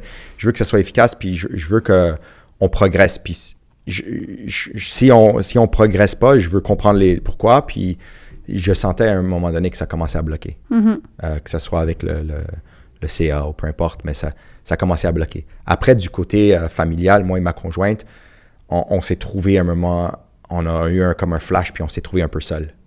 Tu tu sais pas jusqu'à temps que tu le vis. Quand je suis parti aux États-Unis, j'ai des coéquipiers, je fais des amis, c'est différent. Mais là, moi et elle, puis on a fait des très bons amis là-bas. Euh, des, personnes que je parle encore à tous les jours, puis surtout maintenant avec les Canadiens contre les Jets, je- j'arrête pas de, le- le- de leur écrire. Mais euh, des personnes que j'adore, qui vont toujours rester proches de moi, mais il nous manquait un peu notre, notre côté euh, familial. Ouais. Moi, quand j'étais aux, aux États-Unis, aux États-Unis, c'était juste à 4h30. Fait que si je voulais prendre la voiture puis revenir, je pouvais. Mes parents, que j'adore, qui m'ont tout donné, euh, frères et sœurs, ils venaient voir mes matchs. Ils prenaient la voiture, ils partaient à 8 h du matin, ils venaient aux États-Unis, ils regardaient mon match, ils retournaient à la maison. Le, le Manitoba, c'est une autre réalité. Hein? 24 heures de voiture, euh, il faut payer un vol 700 dollars. Ouais. Mais ma- mon père est venu une fois pour m'aider à aménager, puis c'était tout. Fait que c'était- un peu difficile, surtout pour ma conjointe. Fait qu'on on a pris le choix de, de revenir, puis quand je suis revenu, euh, mais j'en suis reconnaissant parce que ça m'a donné le, le networking, les- apprendre les personnes, savoir comment ils travaillent, des relations avec Jason Ah, c'est DeVos. des, puis c'est des expériences de plus, dans le fond, là. Ouais, Ouais, ouais, absolument. Euh, Jeux Jeux du Canada, c'était à Winnipeg. J'étais coach adjoint de l'équipe parce que le coach était déjà nommé avant que je prenne le poste. Mm-hmm. Fait que j'étais adjoint. Puis on joue euh, contre le Québec dans le groupe et on joue contre le Québec dans, en match de troisième place. Fait que c'était cool de jouer contre euh, Alex Alboni, qui est un ami à moi, était le coach euh, de l'équipe du Québec. Est-ce que c'était cool. ou c'était bizarre un peu? Ben, c'est bizarre. Parce que dans parce- le fond, tu sais, oui, t'es t'es au Manitoba, mais c'est c'est chez vous, le Québec, là. Mais qu'est-ce qui est encore plus bizarre, c'est que c'était moi le coach au Québec avant que je quitte. Wow. Fait que j'avais préparé ces jeunes-là au C'était comme CNH. ton groupe, dans le fond. là. Ouais, j'avais préparé, j'avais préparé ce groupe-là lors de- du CNHP, puis on jouait des matchs amicaux contre les clubs PL- PLSQ. Puis là, à un moment donné, j'ai fait le choix de partir. C'était en août, non, c'était en octobre que j'ai décidé de partir, puis c'était en juillet après qu'on a, qu'on a fait les Jeux du Canada. Fait que oui, c'était bizarre de, mais de voir tes joueurs progresser. Il y en a que j'ai même pas reconnus, ça faisait juste sept mois, puis là, ils ont changé. Mais oui. Puis, à cet euh, âge-là, en plus, les changements sont assez drastiques. Fait que Christophe Blain était l'adjoint avec euh, qui travaille entre autres avec nous maintenant à Soccer Québec, puis Alex Sarboni qui est euh, un ami depuis euh, un bout était les coachs, fait que de se retrouver c'était cool, de s'affronter deux fois c'était cool. On a perdu je pense les deux fois, mais euh, C'est ma prochaine question. ouais, je pense que non match nul un match puis en tout cas je m'en souviens plus, j'ai ma mémoire des fois il y a trop de choses. Euh, Je pense que c'est de mémoire sélective. Ça veut dire que t'as perdu. ouais ouais exact exact. Euh, Donc là, t'es revenu au Québec. Ouais, puis, tu sais, c'était pas facile de revenir au Québec parce que, tu sais, tu- je veux revenir avec un emploi. Ouais. Puis, Andrew, Andrew, euh, tu sais, j'avais des conversations avec lui, de- je cherchais des conseils. Fait que j'appelais des personnes à qui je faisais confiance, Andrea, Valerio, Andrew. Puis Andrew m'a dit, regarde, à l'anneau d'hier, il peut y avoir un poste. Un poste où tu as ça comme res- sport-études comme responsabilité. Tu peux m'aider avec les, les, euh, la PLSQ. Puis, puis peut-être tu peux t'occuper un peu de, formation des coachs. Je dis, Andrew, j'ai pensé un peu, puis j'ai dit, oui, j'accepte. Fait qu'il m'a permis de revenir sans euh, avoir à faire une transition, sans emploi, puis rentrer directement dans le jeu. Puis, sais, John Bellini, qui, qui malheureusement n'est plus avec nous euh, aujourd'hui, qui était directeur général, je suis très reconnaissant envers lui, euh, qui est décédé il y a quelques semaines Mhm. seulement. Puis, il, il m'a permis de revenir, puis ma relation avec lui était, était super, puis c'était tellement une bonne personne qui a contribué à, à notre, notre communauté de soccer. Puis j'en suis reconnaissant parce qu'il m'a aidé à revenir, à retrouver mes repères, à, à être en contact avec notre communauté de soccer au Québec. Puis est-ce que ça lui fait du bien de revenir à la maison? Oui, vraiment. Côté familial, c'était de retrouver mes, mes parents, mes, mes frères et sœurs, Mhm. mes amis. De... C'était bizarre d'avoir acheté une, une, une maison et une auto euh, pratiquement online. Ça s'est arrivé vite. Vite, ouais. Mais euh, on est arrivé, on a fait qu'est-ce qu'on devait faire en transition les deux, trois mois là, pour, pour que tout se passe bien. Puis est-ce que tu avais l'impression au niveau de ta carrière que à cause de tous ces changements-là, en revenant au Québec, tu venais de prendre comme un step back? Tu sais, parce que dans le fond, ton poste à Soccer Québec était, je sais pas si je peux dire plus important, mais tu sais, le titre était peut-être plus gros que de retourner dans une région. Ouais, puis même le, le- le fait d'être euh, directeur d'une province, puis de revenir à adjoint directeur d'une région, mais je je l'ai vraiment pas senti ou vu comme ça. J'ai j'ai non, j'ai euh, trouve ça excit- je trouvais ça excitant parce que je pouvais coacher une équipe, right, Ça faisait longtemps. ouais, ça faisait quand même longtemps que je coachais pas un, un groupe de joueurs. Fait que euh, non, je je l'ai pas vu comme ça, mais j'ai été honnête avec Andrew, puis même Andrew et, et John aussi, on avait tous été honnêtes ensemble, transparents, en disant, c'est- il va sûrement y avoir quelque chose d'autre. C'était temporaire. Ouais, c'était peut-être temporaire Ouais. que les choses vont déboucher, puis ça, ça finit par l'être, euh, je pense, sept mois plus tard, après que le sport-études, ou même pendant le sport-études, la fin du sport-études, euh, j'ai transitionné vers, euh, vers Soccer Québec une deuxième fois maintenant, mais là avec un rôle spécifiquement sur la formation des entraîneurs. Vraiment un dossier à lui-même, donc plus de futsal. Euh, et là, on m'avait repris le, le- la torche, ouais. Mhm. Euh, donc là, j'étais vraiment sur la formation, puis j'ai voulu amener une dynamique un peu différente, qui était toujours un rôle, un, un dossier important, mais c'était un dossier, euh, sais, sur le côté. Là, c'est devenu son propre dossier. Ouais. Fait que c'est là que j'ai... Parallèlement à tout ça, est-ce que tu continues à être impliqué avec les équipes nationales? Euh, pendant ces moments-là, oui, quand j'étais au Manitoba, j'avais été invité pour faire un camp U15 à Vancouver. Avec Rob Gill, qui était l'entraîneur. Un camp de- d'identification plus, pas un camp contre des équipes nationales, contre des matchs amicaux. Rob Gill, qui est l'entraîneur de, euh, de Val, CPL ouais, ouais, de- ouais. ouais, qu'on a gardé une bonne relation, euh, qui m'aidait beaucoup quand on était là-bas, qui avait mon rôle, pas juste avant moi, mais avant moi, il était le, di- le directeur technique du. Manitoba. Fait que, euh, mais lui qui était devenu à temps plein entraîneur des équipes nationales U20, après ça, fait que ouais, c'est une bonne personne, il est drôle. Il, est Il y a de l'air de ça, cas. Ouais, ouais, il est le fun. C'est un humain vraiment. euh, puis j'ai euh, j'ai beaucoup appris de lui. Fait que c'est à- encore à ce moment-là, c'est que des camps avec l'équipe nationale. Ouais, c'était juste un camp, mais c'était cool. C'était vo- Ouais. de voir des, des joueurs que j'ai retrouvés euh, quelques ans plus tard, qui avaient 14 ans, que j'ai retrouvés un peu plus tard euh, en équipe nationale. à U17 à la. Coupe du Monde. C'est fou, hein? Ouais. Cam Habiboula, euh, qui était là, il avait 14 ans. Il jouait dans le camp d'identification. Il, rappelait, il se rappelait pas évidemment de moi, mais après, je l'ai retrouvé avec Andrew avec les U17. OK. Fait que là, t'es de retour à Soccer Québec. Ouais. Nouvelle tâche. Parle-moi un peu de, de ces années-là, comment ça se passe? Est-ce que t'es reparti... Là, depuis le moment où t'es revenu à Soccer Québec, t'as toujours été là? T'es comme... Parce Ouais. qu'en date d'aujourd'hui, t'es là. Ouais, j'ai changé de rôle. C'est ça, ton rôle a changé, mais t'as jamais requitté Soccer Non, Québec. non, OK. là, c'est ça. C'est le, plus long. Tu sais, j'avais parlé de deux ans et demi à Lac-Saint-Louis, deux ans et demi environ à Bourassa, Ouais. environ. Là, Je- je- après un peu à Soccer Québec, deux ans, trois ans. Fait que c'est- rare que je passe mon, mon trois ans. Ça a toujours été la prochaine chose. Ouais. Mais là, c'est stable. C'est à Soccer Québec. Puis, euh, ouais, fait que le rôle de, de formation des, des éducateurs, j'en ai pris beaucoup de fierté. J'ai voulu changer les choses. J'ai voulu euh, amener des, des mentalités que j'ai appris d'un peu partout. Euh, changer la façon qu'on donne des cours, qu'on livre des cours, qu'on fait des suivis sur des, des, des, des, des for- des formations puis des, euh, des candidats, candidates. Mhm. Puis c'est ça, ça, ça s'est bien, euh, ça bien passé. Je- je- je- J'espère que, que, tu sais, que, ça- que c'est apprécié, que le changement. Je reçois, j'ai reçu quand même du bon feedback Ouais. de comment les choses ont, ont évolué. Mais j'ai toujours senti que la, la formation que tu fais de quatre jours, trois jours, c'est pas assez. C'est qu'est-ce qui arrive après, qu'est-ce qui arrive les trois mois, quatre mois, la formation continue qu'on appelle. C'est toi, qu'est-ce que tu fais euh, comme coach pour mettre en application quelques apprentissages? Comment tu, t'es l'app- tu l'apprivoises, tu, les, tu, tu crées ta propre identité, puis tu commences à les mettre en application. Puis quand tu donnes des formations, est-ce que tu suis un peu ce que les, les coachs font après? Tu sais, est-ce que tu gardes un œil un peu sur le... C'est difficile parce qu'il y en difficile. a beaucoup. on, hein? on essaie de créer un système à travers les ARS et les clubs parce qu'il est trop grand le système. Ouais. On parle de 200 coachs par année qui suivent une licence C. C'est dur à suivre. Mais le nouveau cours que j'ai j'ai pu créer, qui a remplacé le DEP, moi et un groupe de travail, on s'est penché six mois environ pour créer euh, le ESP, Éducateur Soccer Provincial. Qu'est-ce qu'on a voulu faire? C'est d'amener un contenu qui est complémentaire à la licence C. OK. Et dans ce contenu-là, il y a à, à une ou deux reprises, il y a une occasion de parler et d'être seul avec un formateur pour une, une session de mentorat que j'appelle, même si c'est du mentorat, c'est à plus longue durée, mais j'ai appelé ça mentorat pour, pour commencer une, une relation avec un formateur, pour que le candidat, pour une, pour une fois, se sent comme quelqu'un est en train de porter attention à lui ou à elle Puis ça te met en confiance ça te aussi. met en confiance. Ben oui. Puis le formateur, son rôle, c'est de, de juger, de, de- de voir où se trouve cet éducateur-là, puis de l'amener de son point A à son point B.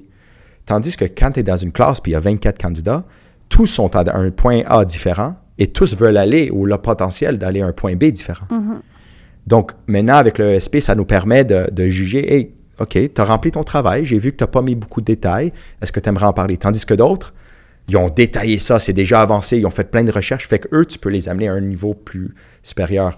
Puis je pense que juste ce cours-là, qui est continuellement en train d'évoluer, juste ce cours-là, ça l'amène une dynamique différente. Même la perception de Soccer Québec est différente. Parce que là, tu, tu te sens qu'un formateur est à l'écoute. Ouais. Puis c'est, moi, j'adore ce projet-là. Puis j'en suis fier. Tu sais, il y a plein de personnes qui ont participé au projet.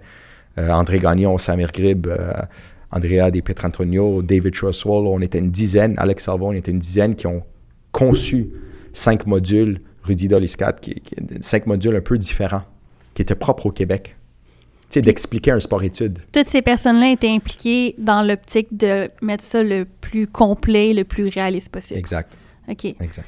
Euh, Mike, sans me nommer de nom, là, est-ce que ça t'est déjà arrivé, euh, en étant formateur, de faire face à des gens puis de te dire Mon Dieu, c'est impossible que ces personnes-là continuent dans le coaching? Parce que, tu sais, des fois, on, on- a des, des personnes qui sont peut-être un peu moins qualifiées puis qui veulent. ben, qui, qui aimeraient ça peut-être faire un chemin dans le foot, mais que ça fonctionne juste pas. Est-ce qu'il y a. Ou si ça arrive, est-ce qu'il y a des alternatives peut-être pour les accompagner d'une manière différente? On, on essaie du mieux qu'on peut de les accompagner, mais oui, ça existe. Ça existe, Et hein? c'est dans tous les cours. Ouais, c'est ça. Puis, Puis- là, on parle du soccer, mais c'est tous les sports probablement. tous les sports, Ben oui. probablement, la, la vie, mais euh, dans le soccer, dans les formations, il y a toujours euh, des, des candidats ou des candidates qui, qui sont loin de comprendre c'est quoi le coaching. Mhm. Puis le- les cours, on espère les amener là. Après, t'as juste, des fois, t- t- t'as beau changer, essayer de changer les gens, ça, Mais où ce que, comme coach, on l'a dit tantôt, on a la possibilité d'avoir un impact sur 15 à, 20 jeunes à tous les jours ou à tous les deux jours ou à tous les semaines. Et, et de comprendre ça, c'est important. Parce que encore, qu'est-ce qu'on entend comme coach? On, voit les tactiques, on voit le jeu, mais j'ai une expérience de joueur, donc ça, c'est un complément, hein. c'est bon, tu connais le jeu, mais à la base, tu coaches des individus qui, eux, doivent progresser euh, dans la vie, dans, eux doivent, doivent apprendre à collaborer, eux doivent apprendre à prendre responsabilité, eux doivent apprendre à travailler fort, à se dépasser. Toi, comme coach, qu'est-ce que tu amènes? Il y a un module qu'on donne, qui, est donné par les cours de Canada Soccer, qui est maintenant dans la licence aussi, qui s'appelle Transformational Coaching. C'est une étude qu'on fait euh, Dr. Jennifer Turnage et euh, euh, Dr. Côté. Il parle du, des, des, 11 comportements transformationnels.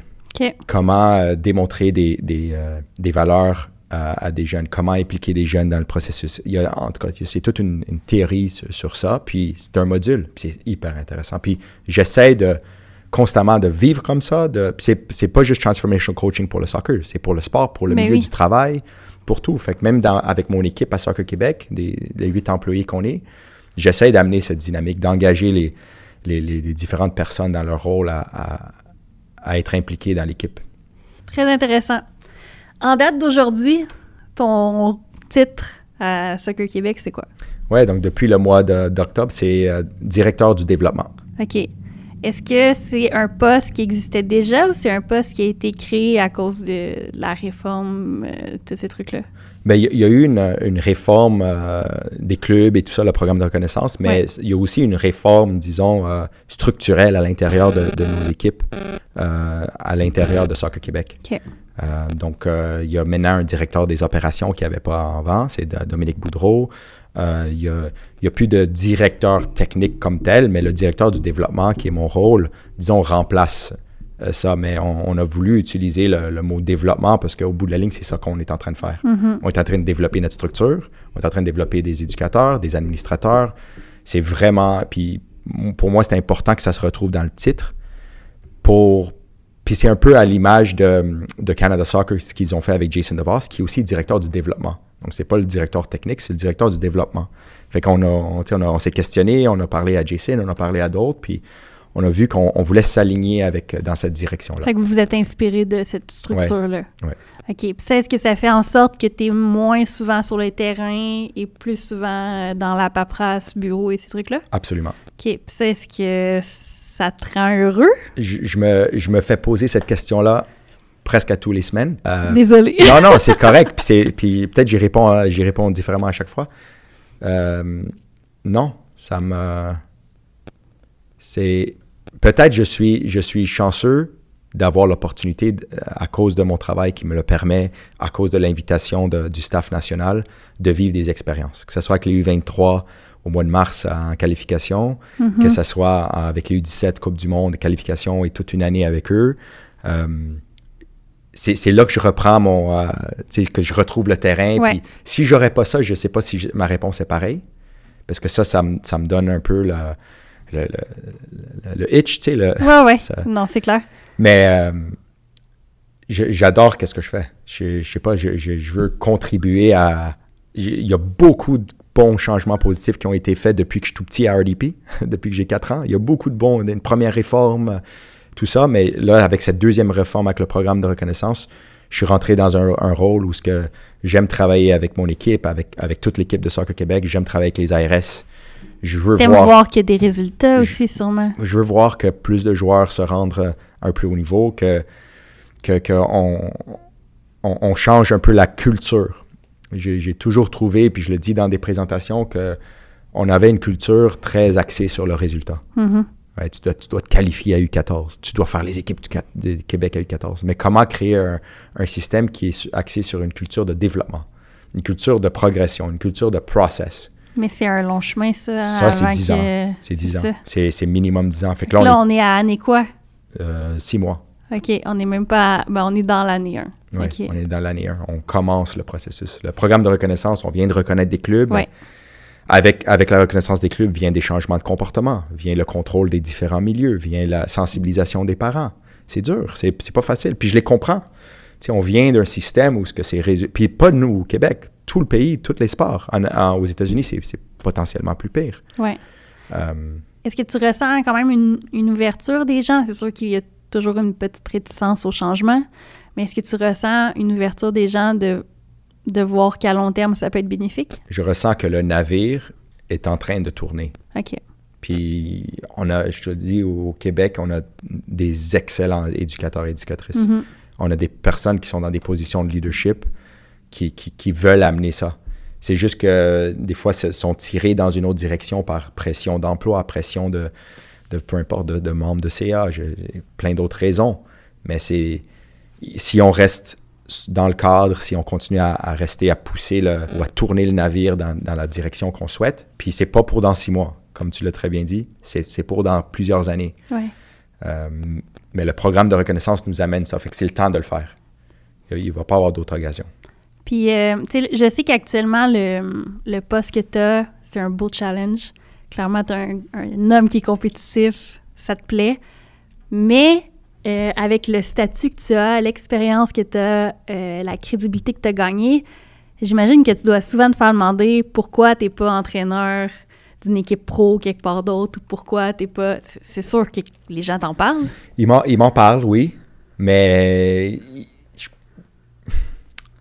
je- ça, fait, ça fait 10 ans, 12 ans que je suis dans un rôle de coordonnateur à Lac-Saint-Louis, directeur technique à, à Bourassa. Ou qu'il y a un petit peu d'administration. Puis de- le seul moment que j'ai vraiment euh, coaché, c'était au CNHP. Mhm. Puis c'était à Manitoba, ils avaient un CNHP le matin, fait que j'étais sur le terrain, puis j'aidais les coachs. Fait que c'est, un 4 ans de suite peut-être.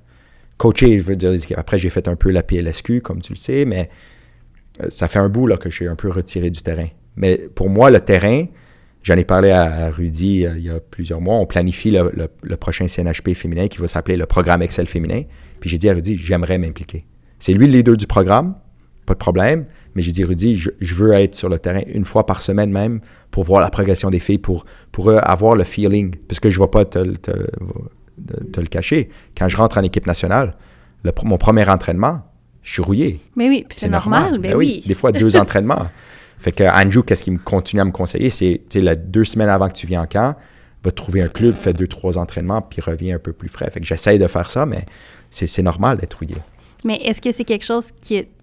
Sais, parce que là, on le sait, toi, tu ne cours pas après personne, tu n'appelles pas personne, mais si on cogne à ta porte, puis on te propose euh, un rôle d'entraîneur-chef, puis c'est une discussion fictive, hein? Ouais. Mais entraîneur-chef quelque part dans le monde, ou je sais pas moi, une équipe CPL au Québec, est-ce que tu penses que c'est quelque chose qui pourrait t'intéresser de te concentrer juste sur ça, ou t'aimes l'aspect administratif quand même, puis le projet dans quoi tu es présentement? Euh, le côté administratif, organisationnel, leadership, peu importe le rôle, je peux l'amener.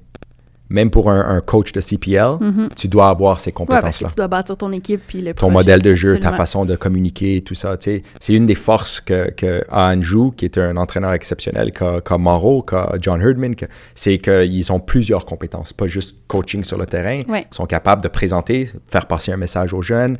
Ça, c'est hyper important. Fait que tout ce bagage que j'ai, qu'on peut appeler euh, gestion ou management, que j'ai bâti, peut me servir dans un autre rôle. Euh, je dis pas que j'y pense pas.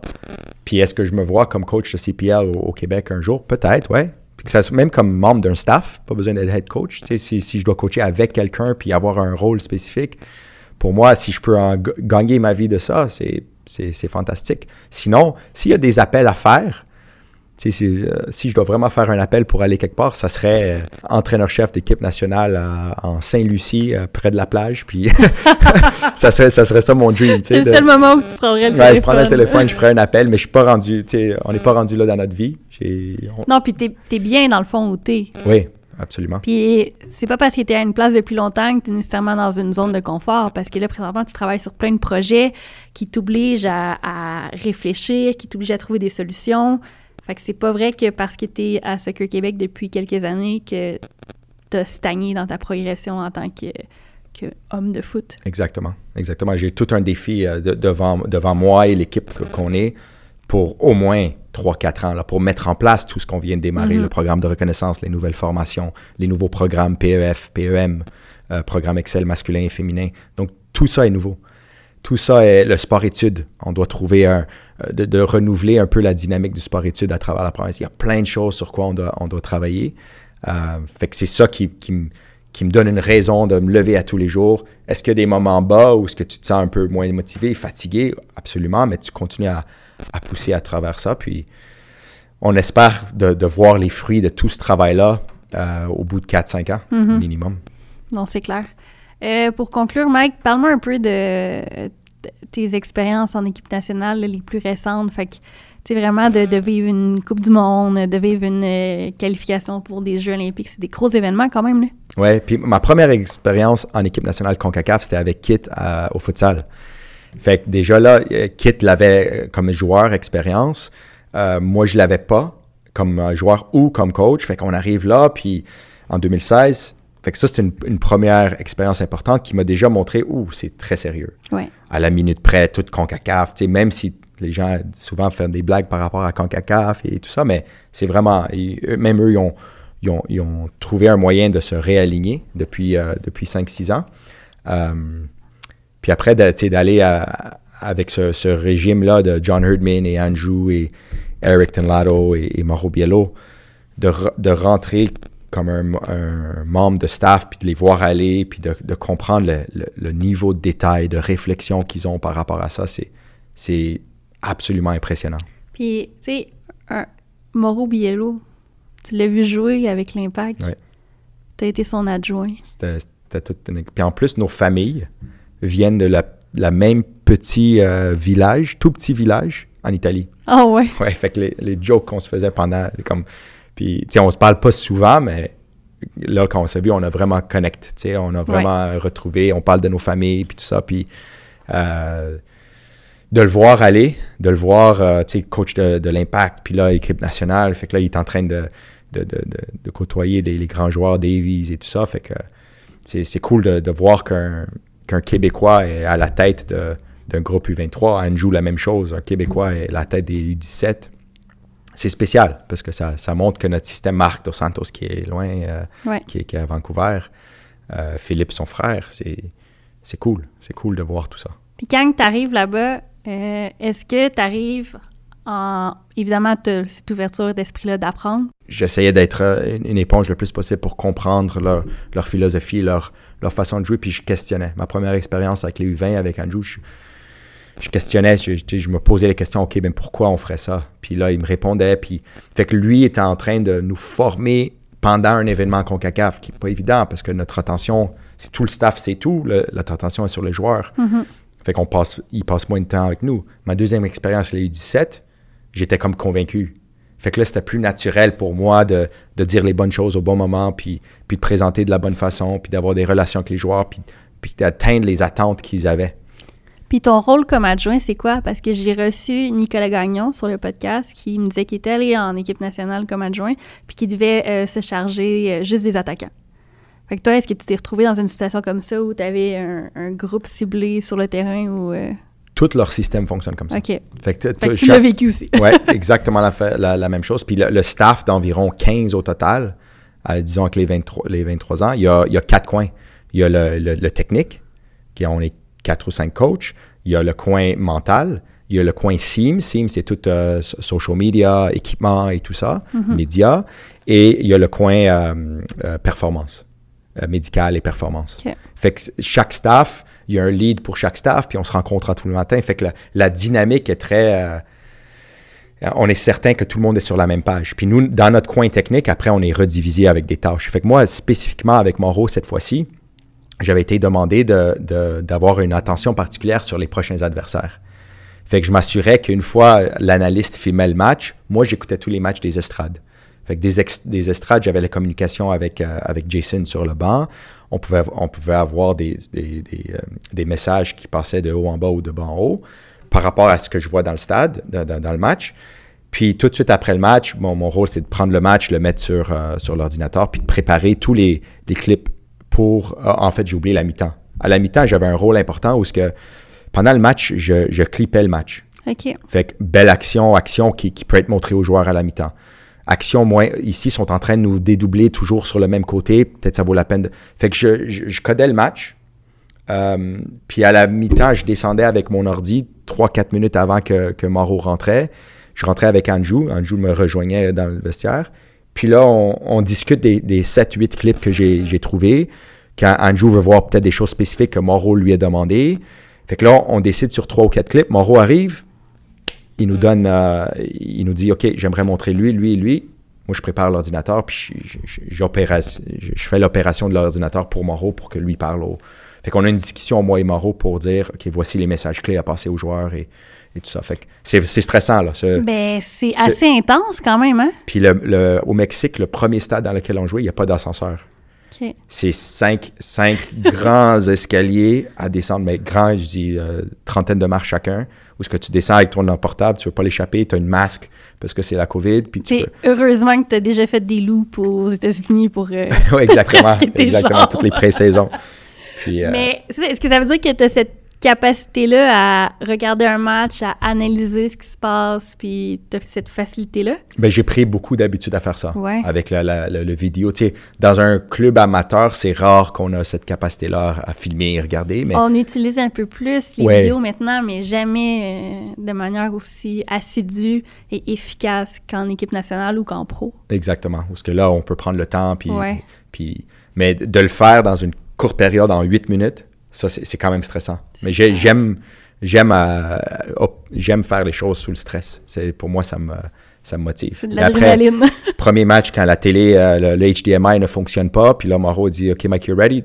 I go 30 seconds. Puis là je suis en train de, changer le fil HDMI pour que ça connecte. C'est des choses que tu as testées avant le match, mais après tu sais jamais. Ouais, non, c'est ça, tu sais jamais.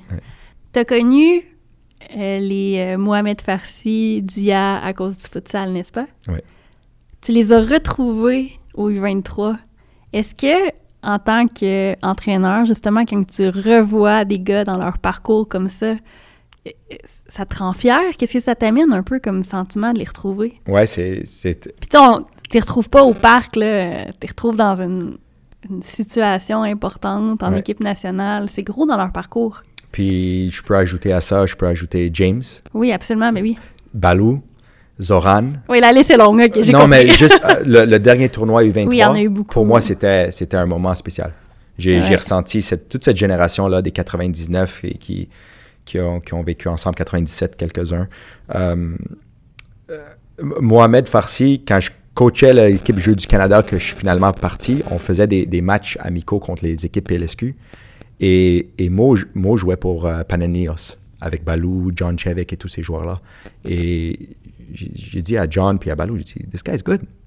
Like, il dit, ouais, il est bon, il travaille bien. Il n'avait jamais fait équipe du Québec. Je l'ai invité aux équipes du Québec pour la première fois pour jouer avec l'équipe. Puis lui, j'étais sûr qu'elle allait être arrière-droit pour l'équipe Jeux du Canada. Puis je l'ai retrouvé quand j'étais au Manitoba, je l'ai retrouvé contre moi.